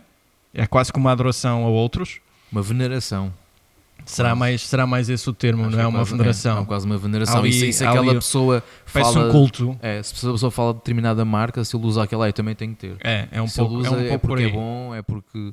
Né? E as pessoas depois deixam ter algum discernimento pessoal e terem consciência de realmente se aquilo é bom e, se, e mais, se necessitam daquilo. Sim. Porque muitas vezes também acontece isso. As pessoas podem não ter necessidade daquilo, mas porque aquela pessoa usa e porque aquela pessoa tem, ah, então eu também tenho que ter. O, o truque é fazer, pelo menos uma vez por semana, um post daqueles com, com quotes de alguém conhecido, né? Pões uma quote de, de, de Buda é uma, uma, vez por semana Sim, e, depois, e depois a seguir apareces de lingerie a vender, a vender roupa interior. Pronto, qualquer coisa assim do género. É, vamos, Qual, vamos, qualquer coisa pescado. Vamos gravar o podcast só de cueca e começar a vender cueca também. Não, Alguém, já, já, sabemos que post é que temos de fazer para a Alguém semana. da Intimícia, se estiver a ouvir este podcast. Hashtag fica a dica.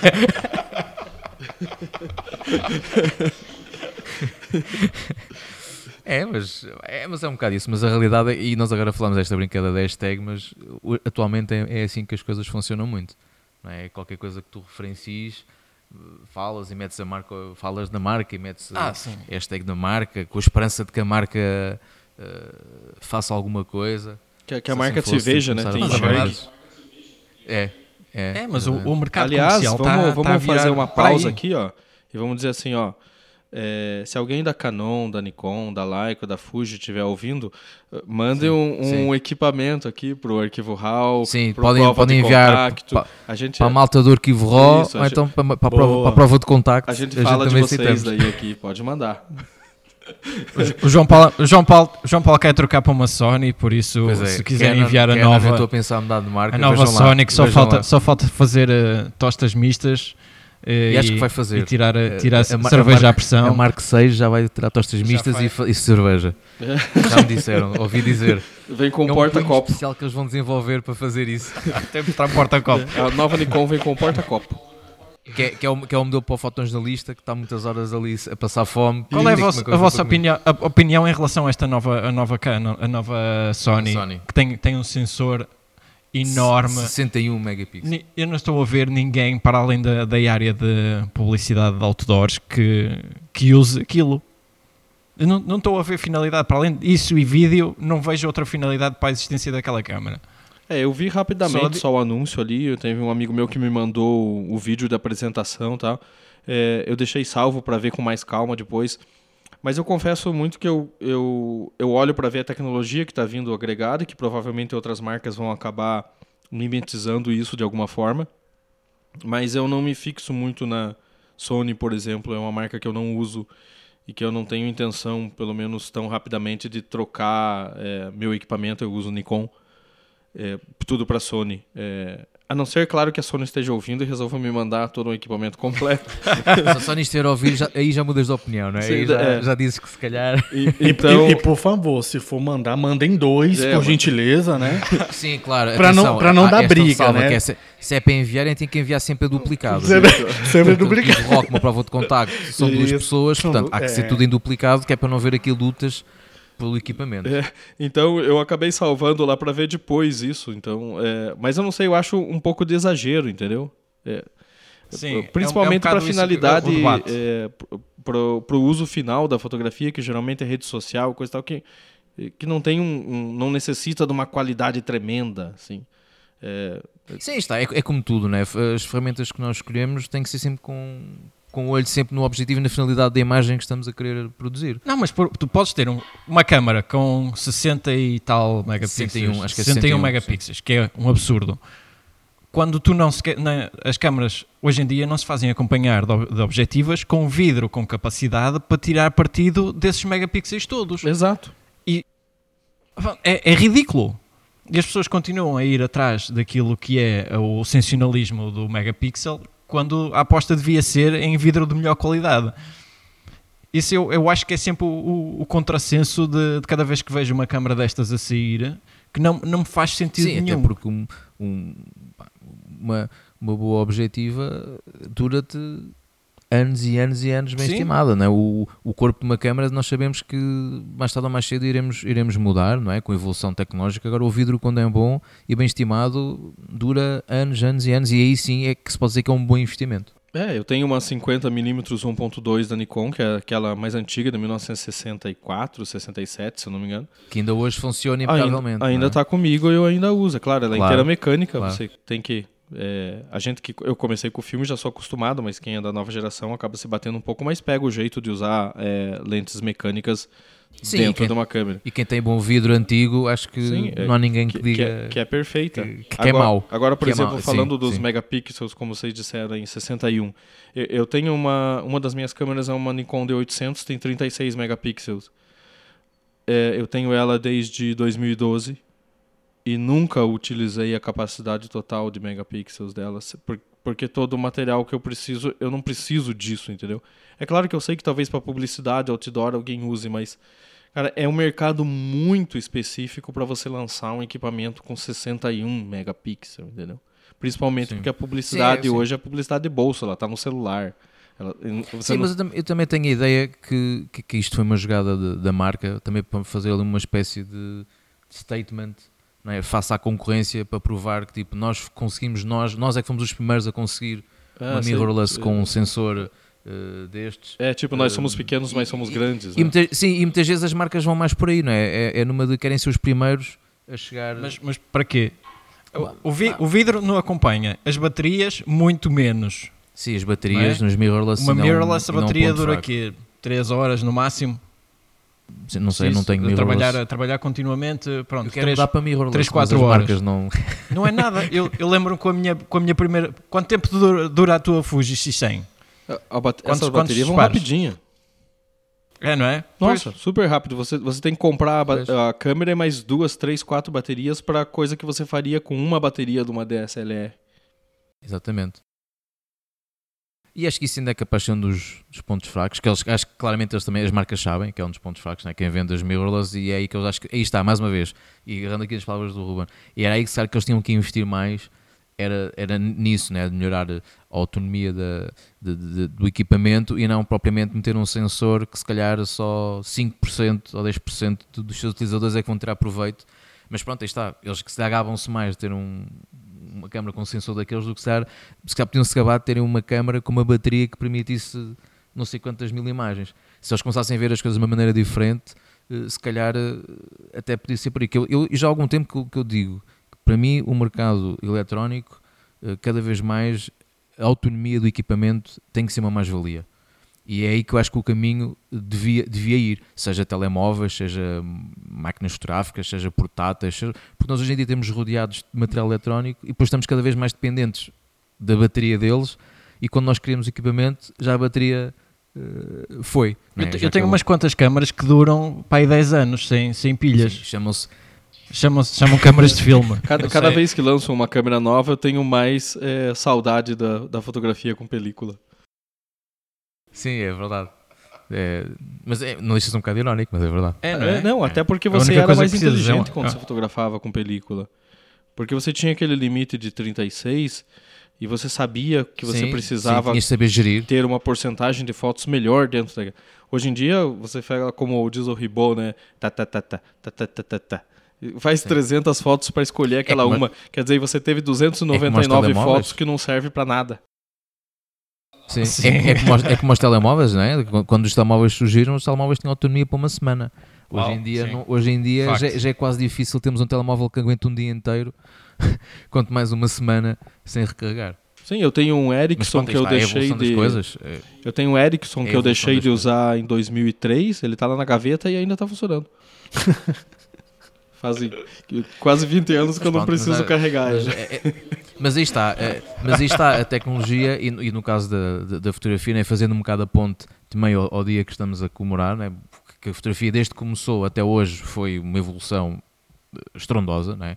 certamente uh, o NIEP se visse hoje o, o, que é a fotografia e, e, a facilidade com que se fotografa, ele se calhar até ficava muito admirado, uh, tipo, uau, oh, também quero, no meu tempo não havia nada disto. Um, e, e, realmente, e realmente a fotografia, tal como a tecnologia, caminhou muito.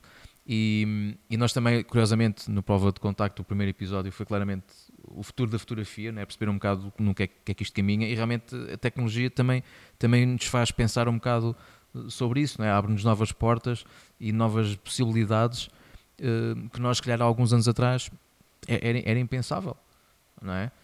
E, e, realmente temos sorte por viver nesta altura, é? tecnologicamente, um, mas obviamente também temos, temos que, que, olhar um bocado com o futuro com alguma apreensão um, de ver como é que as coisas, que, que, mudanças é que vão surgir e como é que nós nos vamos conseguir adaptar a essas mudanças até nível profissional. É? Agora, em cima, agora estamos a tomar aqui um bocado de assalto com o vídeo, é? o vídeo começa cada vez a ter mais, mais peso e, e, e claramente um, é, é, um adversário, por assim dizer, à, à, à fotografia, né? que a fotografia é um frame o vídeo são 25. Uh, portanto, e com, e com áudio. é, boa parte dos meus trabalhos hoje em dia tem aparecido mais em vídeo do que em foto. Exatamente, pronto. E, e, hoje em dia há uma necessidade cada vez maior de vídeo, eh, não é? O 4K, eh, filmagens com, com, com, drones, etc. Portanto, nós também, nós também no mercado também temos que nos adaptar e posicionar uh, a essa realidade, não é? Porque quem, quem não sabe fazer vídeo quase que obrigado a aprender a fazer vídeo. Um, e, e eu, falo por mim, confesso que é uma área. Curiosamente, eu quando era miúdo fazia vídeo com, com, com a câmera do meu, meu, pai, com uma câmera de filmar.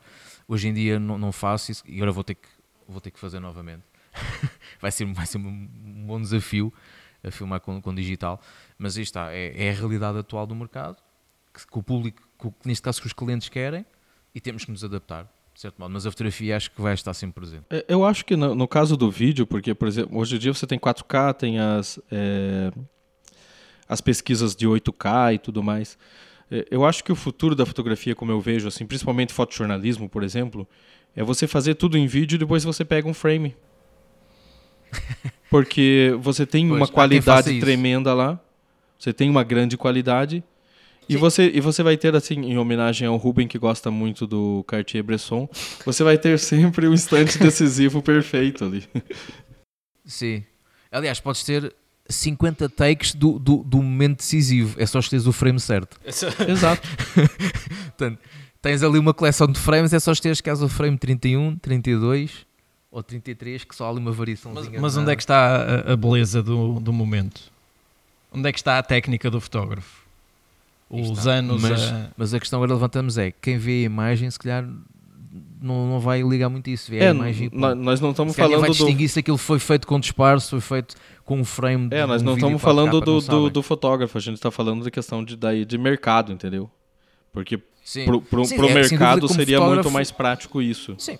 É, é, é, do que ter dois profissionais lá fazendo. Eu, eu, eu, vejo essa questão de fazer um, um, um capture né, de, de, não sei quantos frames, é, é um trabalho preguiçoso. Não é? Pronto. Mas logo a inteligência artificial que... vai fazer isso automático. Sim. Já não tem? Tem lá na, na, na, beira do gramado, o cara põe a câmera é, num tripé, põe um bracelete na, no, no, pulso ali de um, de, um, de um Neymar, de um Messi da vida. E aonde ele vai no campo, a câmera vai acompanhando ele e ele está sempre em foco. Faz então, o tracking.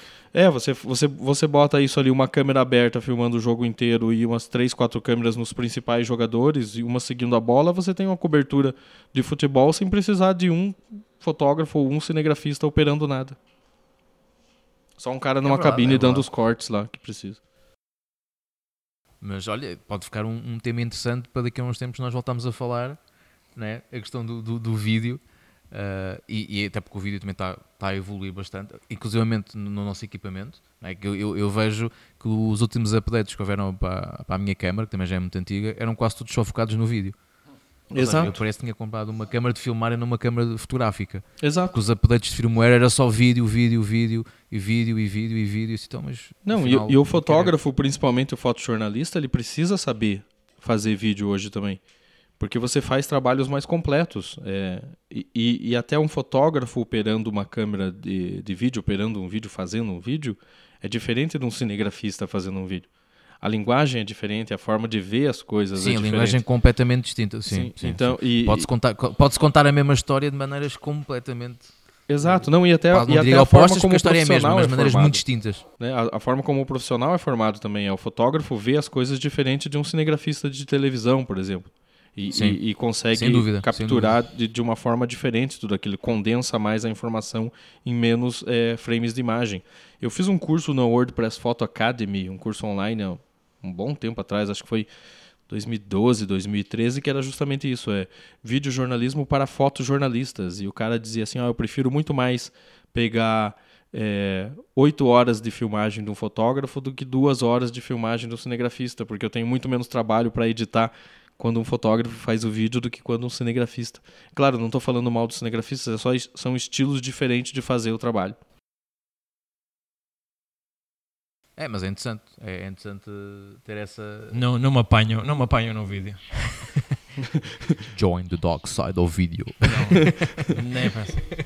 Vou, vou morrer fotógrafo, não tem hipótese. Ah, bem. Não, eu, eu, também eu, eu, também sou fotógrafo e morro fotógrafo, mas eu, eu tenho que é, é, abrir um pouco mais o leque das coisas que eu faço. É, Para mim é muito mais fácil hoje em dia vender um material para uma revista, quando eu digo eu tenho texto, porque eu também faço texto e é importante, eu acho que os fotógrafos aprendam a escrever, para não ficar sempre como se fosse um apêndice de um repórter.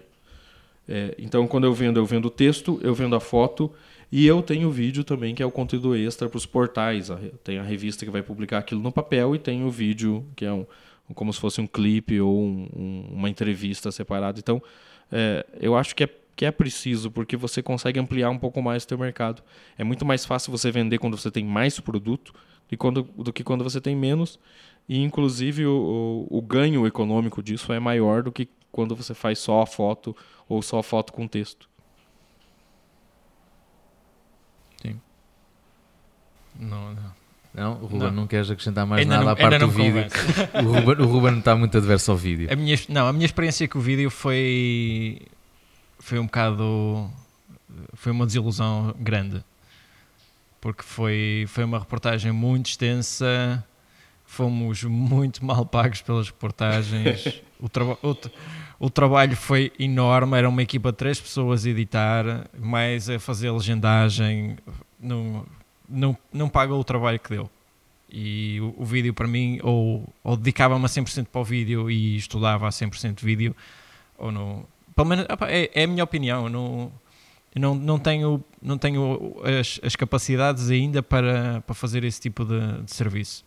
Se, se me pedirem para filmar, posso filmar dentro de, daquilo que eu sei e entrego o vídeo a outra pessoa. Eu, como videógrafo, esquece, sou horrível.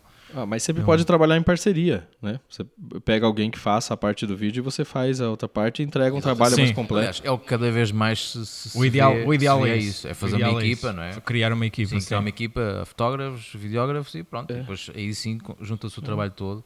Mas eu acho, acho importante que você saiba pelo menos é, como funciona ou como fazer o básico, nem que seja para você poder cobrar daquela pessoa que você está contratando para fazer. Sim, sim, sim, sim. Então... Mas mas é, é, é, uma área, é uma área pertinente, porque aquilo que se está a ver é que as escolas estão a começar a apostar um pouco mais, sim, não é? Sim, sim, cada vez mais, porque até aí está, porque o, vídeo, eu, o vídeo está a começar a ter uma presença tão grande. A pergunta é o que é que vai acontecer à fotografia no futuro? Ah, vai continuar. Eu acho que não, não, é, não é. O vídeo não vai. Isso faz quase aquela história quando foi do, do da televisão, quando veio televisão, que ia matar a rádio e não sei o quê, e, e, e claramente percebeu-se. É, se me disseste que a fotografia poderá ter que mudar em algumas coisas, poderá, poderá ter que acontecer, como em tudo, as coisas vão evoluindo. Mas acho que o vídeo não vai tirar a, a visibilidade do, da fotografia. Não, não tira nunca. Não. Nunca. É uma, complementam-se, eu acho que é uma complementariedade. Não, enquanto porque tu o vídeo uh, precisas de ter um suporte para consumir o vídeo, tu a fotografia imprimes e está sempre ali. É, o consumo não da fotografia é muito mais rápido. Não, não, estás, não estás dependente de, de, da autonomia da bateria do dispositivo. Queres ver um vídeo, ah, dá para ficar com pouca bateria. Ou precisa um exemplo, ter uma conexão, ou precisa... Mas eu acho, eu acho que eu acho que a, não, eu acho que a, a fotografia vai sempre subsistir. Ah, sinceramente, não. Não, a fotografia pode subsistir, eh, eh, aguentar no, no mercado, mas, mas eu acho que vai sofrer algumas mutações em termos de, de áreas. O fotojornalismo já estamos a ver que está a sofrer esta, esta alteração com, com a fusão das, da exigência dos, dos fotojornalistas a fazer as duas áreas. E eu acho que a fotografia vai ficar meramente para aquilo que é a publicidade e a moda, embora já se comece a ver muita publicidade feita agora só em vídeo de moda. Um, tudo que é catálogos, tudo que, que, seja mais fotografia artística, eu acho que vai ser mais por aí que a fotografia vai, vai se aguentar ao longo do tempo. que se calhar os, os, muitos dos suportes que nós atualmente hoje temos, tipo, que ainda suportam fotografia, não é? Com o papel e tudo, daqui a uns anos aquelas revistas que são ecrãs uh, OLED dobráveis e tudo, no momento em que, em que o suporte em si físico vai mudar, aí sim, aí já faz mais sentido o vídeo, porque vais ter coisas, vais ter com, com coisas em movimento, faz mais sentido para a publicidade, coisas em movimento tem muito mais impacto. Mas até lá, acho que a fotografia ainda vai ter o seu papel, ainda tem o seu papel. Não, mas aí está, tudo evolui. O vídeo também, ainda agora, né, estávamos a falar aqui do 4K, daqui a a dois anos o 4K é uma coisa quase já mal se fala, que já se fala no 8K, portanto, depois quando, quando se começar a falar do 8K já se vai falar do, do 16K, portanto isto está sempre uh, Já não falas, já, já está aquele projeto do, do, do, do Neuralink, não sei se vocês viram a apresentação disso. Não vi. Que o, como é que se chama, o, o fundador da Tesla, o... Um, não, o fundador de, do, dos veículos da Tesla, da SpaceX, da, um, agora está-me a falhar o nome. Que, o Elon Musk, é isso. É, o, Musk. o Elon Musk é, falou, falou numa, numa apresentação falou sobre um projeto que era o Neuralink, que eles diziam que já tinham a tecnologia desenvolvida, ao ponto que já estavam a preparar-se para fazer a primeira cirurgia. E o que é que era? Era um pequeno elemento tecnológico que era colocado atrás da orelha e que estava, através de cirurgia, com três pequenos cabos que estavam ligados a determinadas partes do cérebro. E o que é que isso te ia permitir? Está ligado a uma rede 5G já e aceder a toda a informação do mundo numa fração de segundo.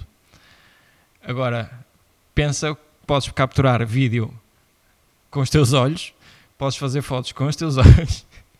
Imagina que o futuro vai passar por aí, de deixarmos de depender de dispositivos móveis, deixarmos de depender de televisores, de projetores. uma fotografia. Imagina que o processo passa por ser tudo no teu cérebro. Imagina você ter o cérebro hackeado. Imagina estás a dormir e recebes um pop-up de um anúncio É. de, de pastilhas. Cara, isso é, isso notificações. é, é uma, não sei quantas notificações. uma neuronet. É, mas é, mas é, um, É. é um- mas é, mas é uma questão pertinente, não é? Que a evolução das coisas realmente vão levar a. Hum, Tem, tem um, um quadrinho da, da DC Comics que se chamava DC 1 milhão, que era, se passava como se fosse um milhão de anos no futuro. Os super-heróis e todos lá, o, o Batman do futuro, o Super-Homem, que incrivelmente ainda estava vivo, é o mesmo Super-Homem, mas estava lá no futuro. E, e, e todo mundo era conectado é, pelo cérebro direto. É, no começo tinha um dispositivo assim e depois, porque isso se tornou comum, as gerações acabaram nascendo já conectadas umas com as outras. Então, e se chamava exatamente Neuronet. Então, é, eu, eu gostei muito do Ruben ter tocado nesse assunto porque eu finalmente pude citar esse quadrinho que eu li em alguma conversa em um momento da minha vida, mas que é um futuro, é, se Pronto. você for ver, um E futuro uma nota, possível. isto não estava combinado. Isto não estava combinado. Não estava nada combinado, Não combinado. Não. É que é verdade, não estava combinado. Momento- Nada aqui está momento combinado, nós não temos tarde. roteiro nenhum. Ah, Eu acho assustador, Quem, quem só começou agora a ouvir o podcast vai pensar que isto é um podcast sobre ficção científica e Não. não, isto é um podcast de fotografia. É, mas eu, eu acho bem assustador essa questão aí de você ter bem é, uns cabinhos ligados no cérebro e capturar alguma foto pelos olhos mesmo. É, é assustador. Eu e o Melhor a gente tinha conversado algum tempo atrás falando sobre é, a internet das coisas, né? Que daqui uns dias você vai chegar em casa e vai falar assim, tipo, é, televisão, a televisão vai ligar. Não, isso já acontece. Não, já acontece, mas assim, tipo, é, a tua casa vai conversar com você do tipo, Hamilton, Miléo, você tem um exame do coração daqui a três horas, então se prepare. É, é assustador, mas assim, é, a gente estava pensando também, analisando que já não é uma, uma tendência assim, meio que tipo surreal, né? Já não é algo que te assusta, né? Já Se alguém é disser que- hoje, amanhã vai ter carro voador, você acredita. Você acredita. Como é, há, há de se acreditar também, a gente precisa pensar é, em acreditar que daqui a alguns anos realmente isso vai acontecer. Tipo, a gente não vai precisar de equipamento nenhum. Vai ser um equipamentozinho aqui atrás da orelha com os cabos no cérebro que você vai ser fotógrafo e que vai mandar pelo teu cérebro para a impressora que está na tua casa e que você vai chegar Com um bocado de sorte, fazes stories diretamente do teu cérebro. Estás, a, É, a ver, já é estás a fazer a isso. story. É, é bem isso, já vai fazer o story direto e, e olhe lá se quando você chegar em casa, essa foto que você tirou com teus olhos já não vai estar impressa numa moldura na tua sala. Mas sim, toda a gente sabe que neste momento que é dos melhores sensores que existem são, são os nossos olhos, Sim. a nível Sim. de imagem. Sim. Sim, para já. Para já. Portanto, até nesse aspecto, até ficámos bem servidos a nível de qualidade. Até nos substituírem e, por dois, e fidelidade de cores. dois E das ICE. E, eu, e, e fidelidade de cores, que aí não havia problema nenhum. E aí, eu, e aí eu repito uma coisa que o Ruben estava comentando, justamente na hora que a gente. Desculpa, Ruben, mas justamente na hora que a gente estava falando sobre vídeo. A beleza das coisas, a beleza da fotografia é o quê? É basicamente o olhar. É você captar o momento certo na hora certa. A gente estava conversando com um amigo ontem e ele, ele exemplificou, me esqueci o nome da referência do fotógrafo que ele disse, mas que falou a seguinte frase: O que diferencia um fotógrafo bom de um fotógrafo mediano ou até mesmo um fotógrafo ruim? É saber fotografar é, é, a melhor cena quando é necessária sabe? Por exemplo, você com um celular, você com uma câmera bacana, você consegue fazer uma foto boa a qualquer momento, consegue. Mas fazer uma foto boa Na hora certa. na hora certa e na hora que precisa, esse é o fotógrafo bom, sabe? Aí é E que se distingue e- quem é que é, é sabe. aí que se distingue. É aí que você tem um profissional. É aí que você tem um profissional, bem isso. E é o que o Ruben falou há alguns minutos atrás. A beleza da fotografia é você saber observar e você saber é, entender o frame certo da, da, daquele momento. E você simplesmente clicar. Sim, concordo. Acho que é, é isso, acho que resume, resume muito né, do que é que é a arte da fotografia. É, é isso, e acho que é desde os primórdios da fotografia que é isso que se quer sempre. é? que é ter o, o momento não é? e, e, com a melhor qualidade possível, também, obviamente, mas ter o momento. Sim. É, eu, eu acho que é isso. Acho, acho até que o papo foi bem é, diverso. A gente falou de várias coisas, né? Sim, nós andamos aqui por várias áreas, já estávamos aqui a entrar quase na área de ficção Isso, científica. É, já, já... Mais um bocado falávamos sobre extraterrestres. Para a semana falamos é, na verdade, a gente estava o universo, o universo DC. DC. no ano de 3300, mais ou menos, né? Todo mundo, né? Mas não deixa de ser fotografia. Mas uh, eu acho que a grande sacada é que é justamente isso. A fotografia cada vez faz mais é, parte do cotidiano de todo mundo. Né? Antigamente ela era muito mais limitada. Acho que nos últimos 15 anos. Sim, antigamente era mais elitista, agora Isso. não, agora está massificado. Não... Acho que nos últimos 15 anos ela evoluiu bem mais que nos 50 anos anteriores a esses, né? Desde a do sair da Sim. chapa de vidro para a película. A, a, evolução, e é uma evolução que continua. A gente está vendo aí câmera com 61 megapixels, que não serve muito para nada, mas tem aí. é, mas é, eu acho que a, mensagem que fica é, sei lá, algo do tipo vida longa à fotografia, né? E aos fotógrafos também, claro. Live long and prosper. Ah, é. Foi outra vez voltar aqui um bocadinho. É, é exatamente, live long and prosper, é mesmo isso. Ah, aos bons é fotógrafos, pelo menos. Sim, sim, esse é que realmente é, é, é importante e, e, esse é que tem que ser o exemplo, né? porque realmente se nós temos eh, boas referências de bons fotógrafos, acho que todos nós melhoramos como Não, profissionais. É conhecer, dar a conhecer. Exatamente quando se descobre algo, quando se cria algo, e partilhar. a partilha. Exatamente, e acho que é, isso é, um, é, algo que também liga os nossos dois podcasts, daí também haver este, este crossover hoje, né, que é, é, é nós debatermos e também partilharmos uh, ideias e conhecimentos e gerar, e gerar debate, não é? porque nós não temos todos que ter a mesma opinião, nem todos temos que estar sempre de acordo sobre as mesmas coisas, mas é importante que se fale das coisas. Exato. Não é? E, e acho que, e é aí que acho que tanto, tanto vocês como nós tentamos fazer esse, esse papel, não é? Que, é, que, é, que é debater e falar e que as pessoas partilhem e comentem. E não e, só é contribuir para aquilo que é a educação exatamente. Todos visual. Nós. Sim, todos nós. Porque é uma coisa que, que, muitas vezes, e nós também já uma vez falámos isso no nosso podcast, que é uma falha que acontece um bocadinho no, na nossa área, que é a partilha de conhecimento. É? As pessoas têm muita ideia de, ah, eu, se eu sei, só eu é que tenho que saber, mais ninguém pode saber, porque vai ser a, a minha mais-valia face à concorrência. E muitas vezes não é assim que as coisas têm que funcionar. Não é? Um, e, e, portanto acho que aí estamos, acho que nós os quatro, não é? um bocado desta parte, estamos de parabéns por este esforço que, que, que fazemos e que queremos continuar a fazer de gerar este, este, estas conversas, estes debates. Uh, não é? Basta ver que nós estamos aqui numa conversa e já vamos quase em duas horas e parece que foi há 10 minutos que, que começámos a, a, a, falar e falamos, isso certamente muito ficou por falar. Sim, eu é, estou me portanto, policiando aqui para não começar já posso, a chamar já posso temas. deixar aqui o... é, e se calhar acho que fica já aqui o repto para daqui próximo a uns tempos voltarmos, ano. voltarmos a fazer é um, um novo crossover que acho que funciona muito bem. Um, e se calhar aí nessa altura vamos estar a debater o impacto do 8K e o sensor de 120 megapixels que saiu de uma marca qualquer. E não estamos longe disso, um, não. Sim, sim, já temos mais longe disso. E acho que é, é, é, é muito, é muito interessante este tipo de, de conhecimentos e espero, espero que os nossos ouvintes também gostem e que partilhem, que comentem, tanto do vosso lado como do nosso, não é? porque nós aqui também estamos a partilhar uh, audiências, por assim dizer, porque a fotografia, aí está, nós estamos em lados opostos do Atlântico, mas a fotografia é uma coisa... Não, é a comunidade. É uma comunidade, não é? Portanto, todos nós podemos partilhar as nossas experiências, independentemente do que é que a gente viva, e é interessante até inclusivamente isso, né? vivemos em, em sociedades diferentes e, e, perceber como é que as coisas funcionam. É? E apesar de estarmos na mesma área, há, há funcionalidades e, e, maneira como é, como é consumida a fotografia de maneira diferente. Sim. É? E é importante também sabermos isso. E é? ao mesmo tempo há coisas muito presente. similares.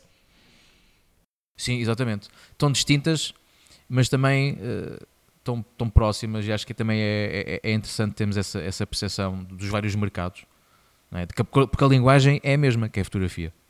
Exato. É, é o, o que muda é um pequeno estilo ou uma, uma coisa do tipo. Sim, e ainda por cima no, no dia 2, né, que é o, o, Dia Mundial da Fotografia, acho que foi, foi uma excelente maneira de. Uma ótima. De, uma ótima maneira até de, de comemorarmos este dia com uma, uma, conversa que teve um pouco de tudo, uh, não é? Uh, e, e, muito ainda ficou hum, por falar. Acho que podíamos, podíamos estar aqui a tarde toda a, a falar, claro. o dia todo, Olha, fica o próximo objetivo, um podcast oh, de 24 próximo, horas. O próximo episódio, a gente podia fazer um podcast ao vivo, 24 horas, com participação do público. Por que não? Fazer, era um, Vamos- um vamos live. pensar da nisso aí. 24. Um live. Um live no, no, no Insta. É, live, não, a gente faz multiplataforma, né? fazemos YouTube, Instagram, Sim, sim, todos os sim, lugares. Sim, sim. Mas fica, fica o Próximo a gente põe uma audiência atrás de nós. Vamos, sim. Põe uma plateia, com Mais uma fácil. plateia seria interessante Uma fazer. plateia, uma plateia, sim. Pronto, é, é, é, é se conseguimos chegar a esse, a esse nível, vamos trabalhar nesse sentido, não é? Ah, e nunca sabe, estamos aqui a brincar, mas nunca sabe. Nunca sabe. Um Nunca auditório sabe. no próximo. Um auditório, nunca se sabe. Sim, pagando bem, que mas, para isso tem. acontecer, mas para isso acontecer, quem nos está a ouvir tem que comentar, tem que partilhar, tem que participar, porque também só assim é que todos nós também conseguimos eh, crescer. Sim, não é? e convidamos ao- ambos os lados a deixar comentários e opiniões, Sim, e sim. sugestões, temas, coisas que queiram falar. Ficou aqui, já, que- já aqui ficou aqui marcada esta, esta parceria da prova Sim. de contacto com a Crivo Ró. Uh, acho que tem, tem- também vai ter muitas pernas para andar, que acho que é, é- é muito interessante e espero que a gente possa repetir esta experiência em breve, Não, Sim. com certeza. não acham? Com certeza. É, a gente está aqui, está disponível. É, o dia que vocês quiserem é, fazer mais, uma, mais um episódio desses, a- a- é só a gente adaptar o horário, que aqui a, a parceria é constante com vocês aí e é só vocês chamarem e dizerem o dia e o horário que a gente está aqui. É, o microfone está sempre aberto. Tá e sempre falar de aberto. fotografia é a coisa que a gente sempre sempre está disposto Sim. a fazer. Até, Estamos sempre dispostos, até né? quando, E olha, não é mais. quando o, o podcast aqui começou, me perguntaram, ah, pô, mas é, por que, que você vai fazer um podcast? Porque, né? Eu falei, cara, porque eu preciso falar sobre fotografia. Não tem ninguém fazendo, entendeu? Alguém tem que fazer. Então, não é para ser o melhor, não é para ser o dono da verdade, mas é para dar um start e começar uma A discussão discutir. mais aprofundada Exatamente. de fotografia. Essa era um bocado ali a, fagulha, não é? Do- Isso, do início, sim. de explotar ali o início. E que, isso Exatamente. e que isso pegue fogo e se incendeie em tudo, né? Mas no bom sentido. no Sim, é- é- sim a, a fagulha do conhecimento, é claro.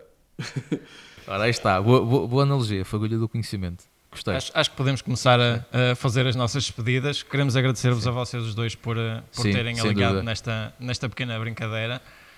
E logo Eh, neste dia tão e especial para neste dia tão nós. especial. Gostei nós. imenso desta conversa. Sim, foi uma experiência muito interessante e mais uma vez agradecer-vos e es- espero que a gente consiga repetir isto, que acho que é muito interessante. eh, é? Trocarmos estas ideias, estes temas que vão desde a fotografia à ficção científica e façam pela banda desenhada. Afinal, tudo também nos influencia, não é? A nossa, eh, a nossa imagem, o nosso trabalho é influenciado por tudo o que a gente vê e tudo o que a gente consome. Isso também é bom. Eh, E mais uma vez, muito obrigado pela vossa disponibilidade. Também já sabem que, para precisarem, a prova de contacto também está aí para, para apoiar aí o Crivo Raw. Já sabem. A gente que agradece o convite, é, foi, um, foi um prazer conversar com vocês aí.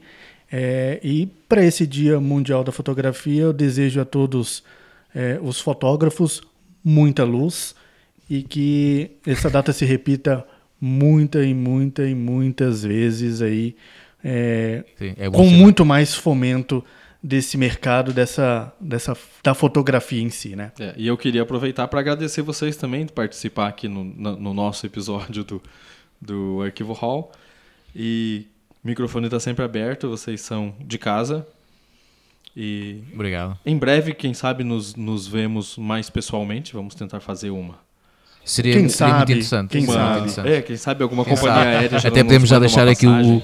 A gente citou, já podemos a deixar aqui o toque. alguma Se houver aqui companhia uma, aérea uma aqui, companhia não, né? aérea que queira patrocinar, Podemos- A podemos- gente citou alguma companhia alguma. aérea, não, né?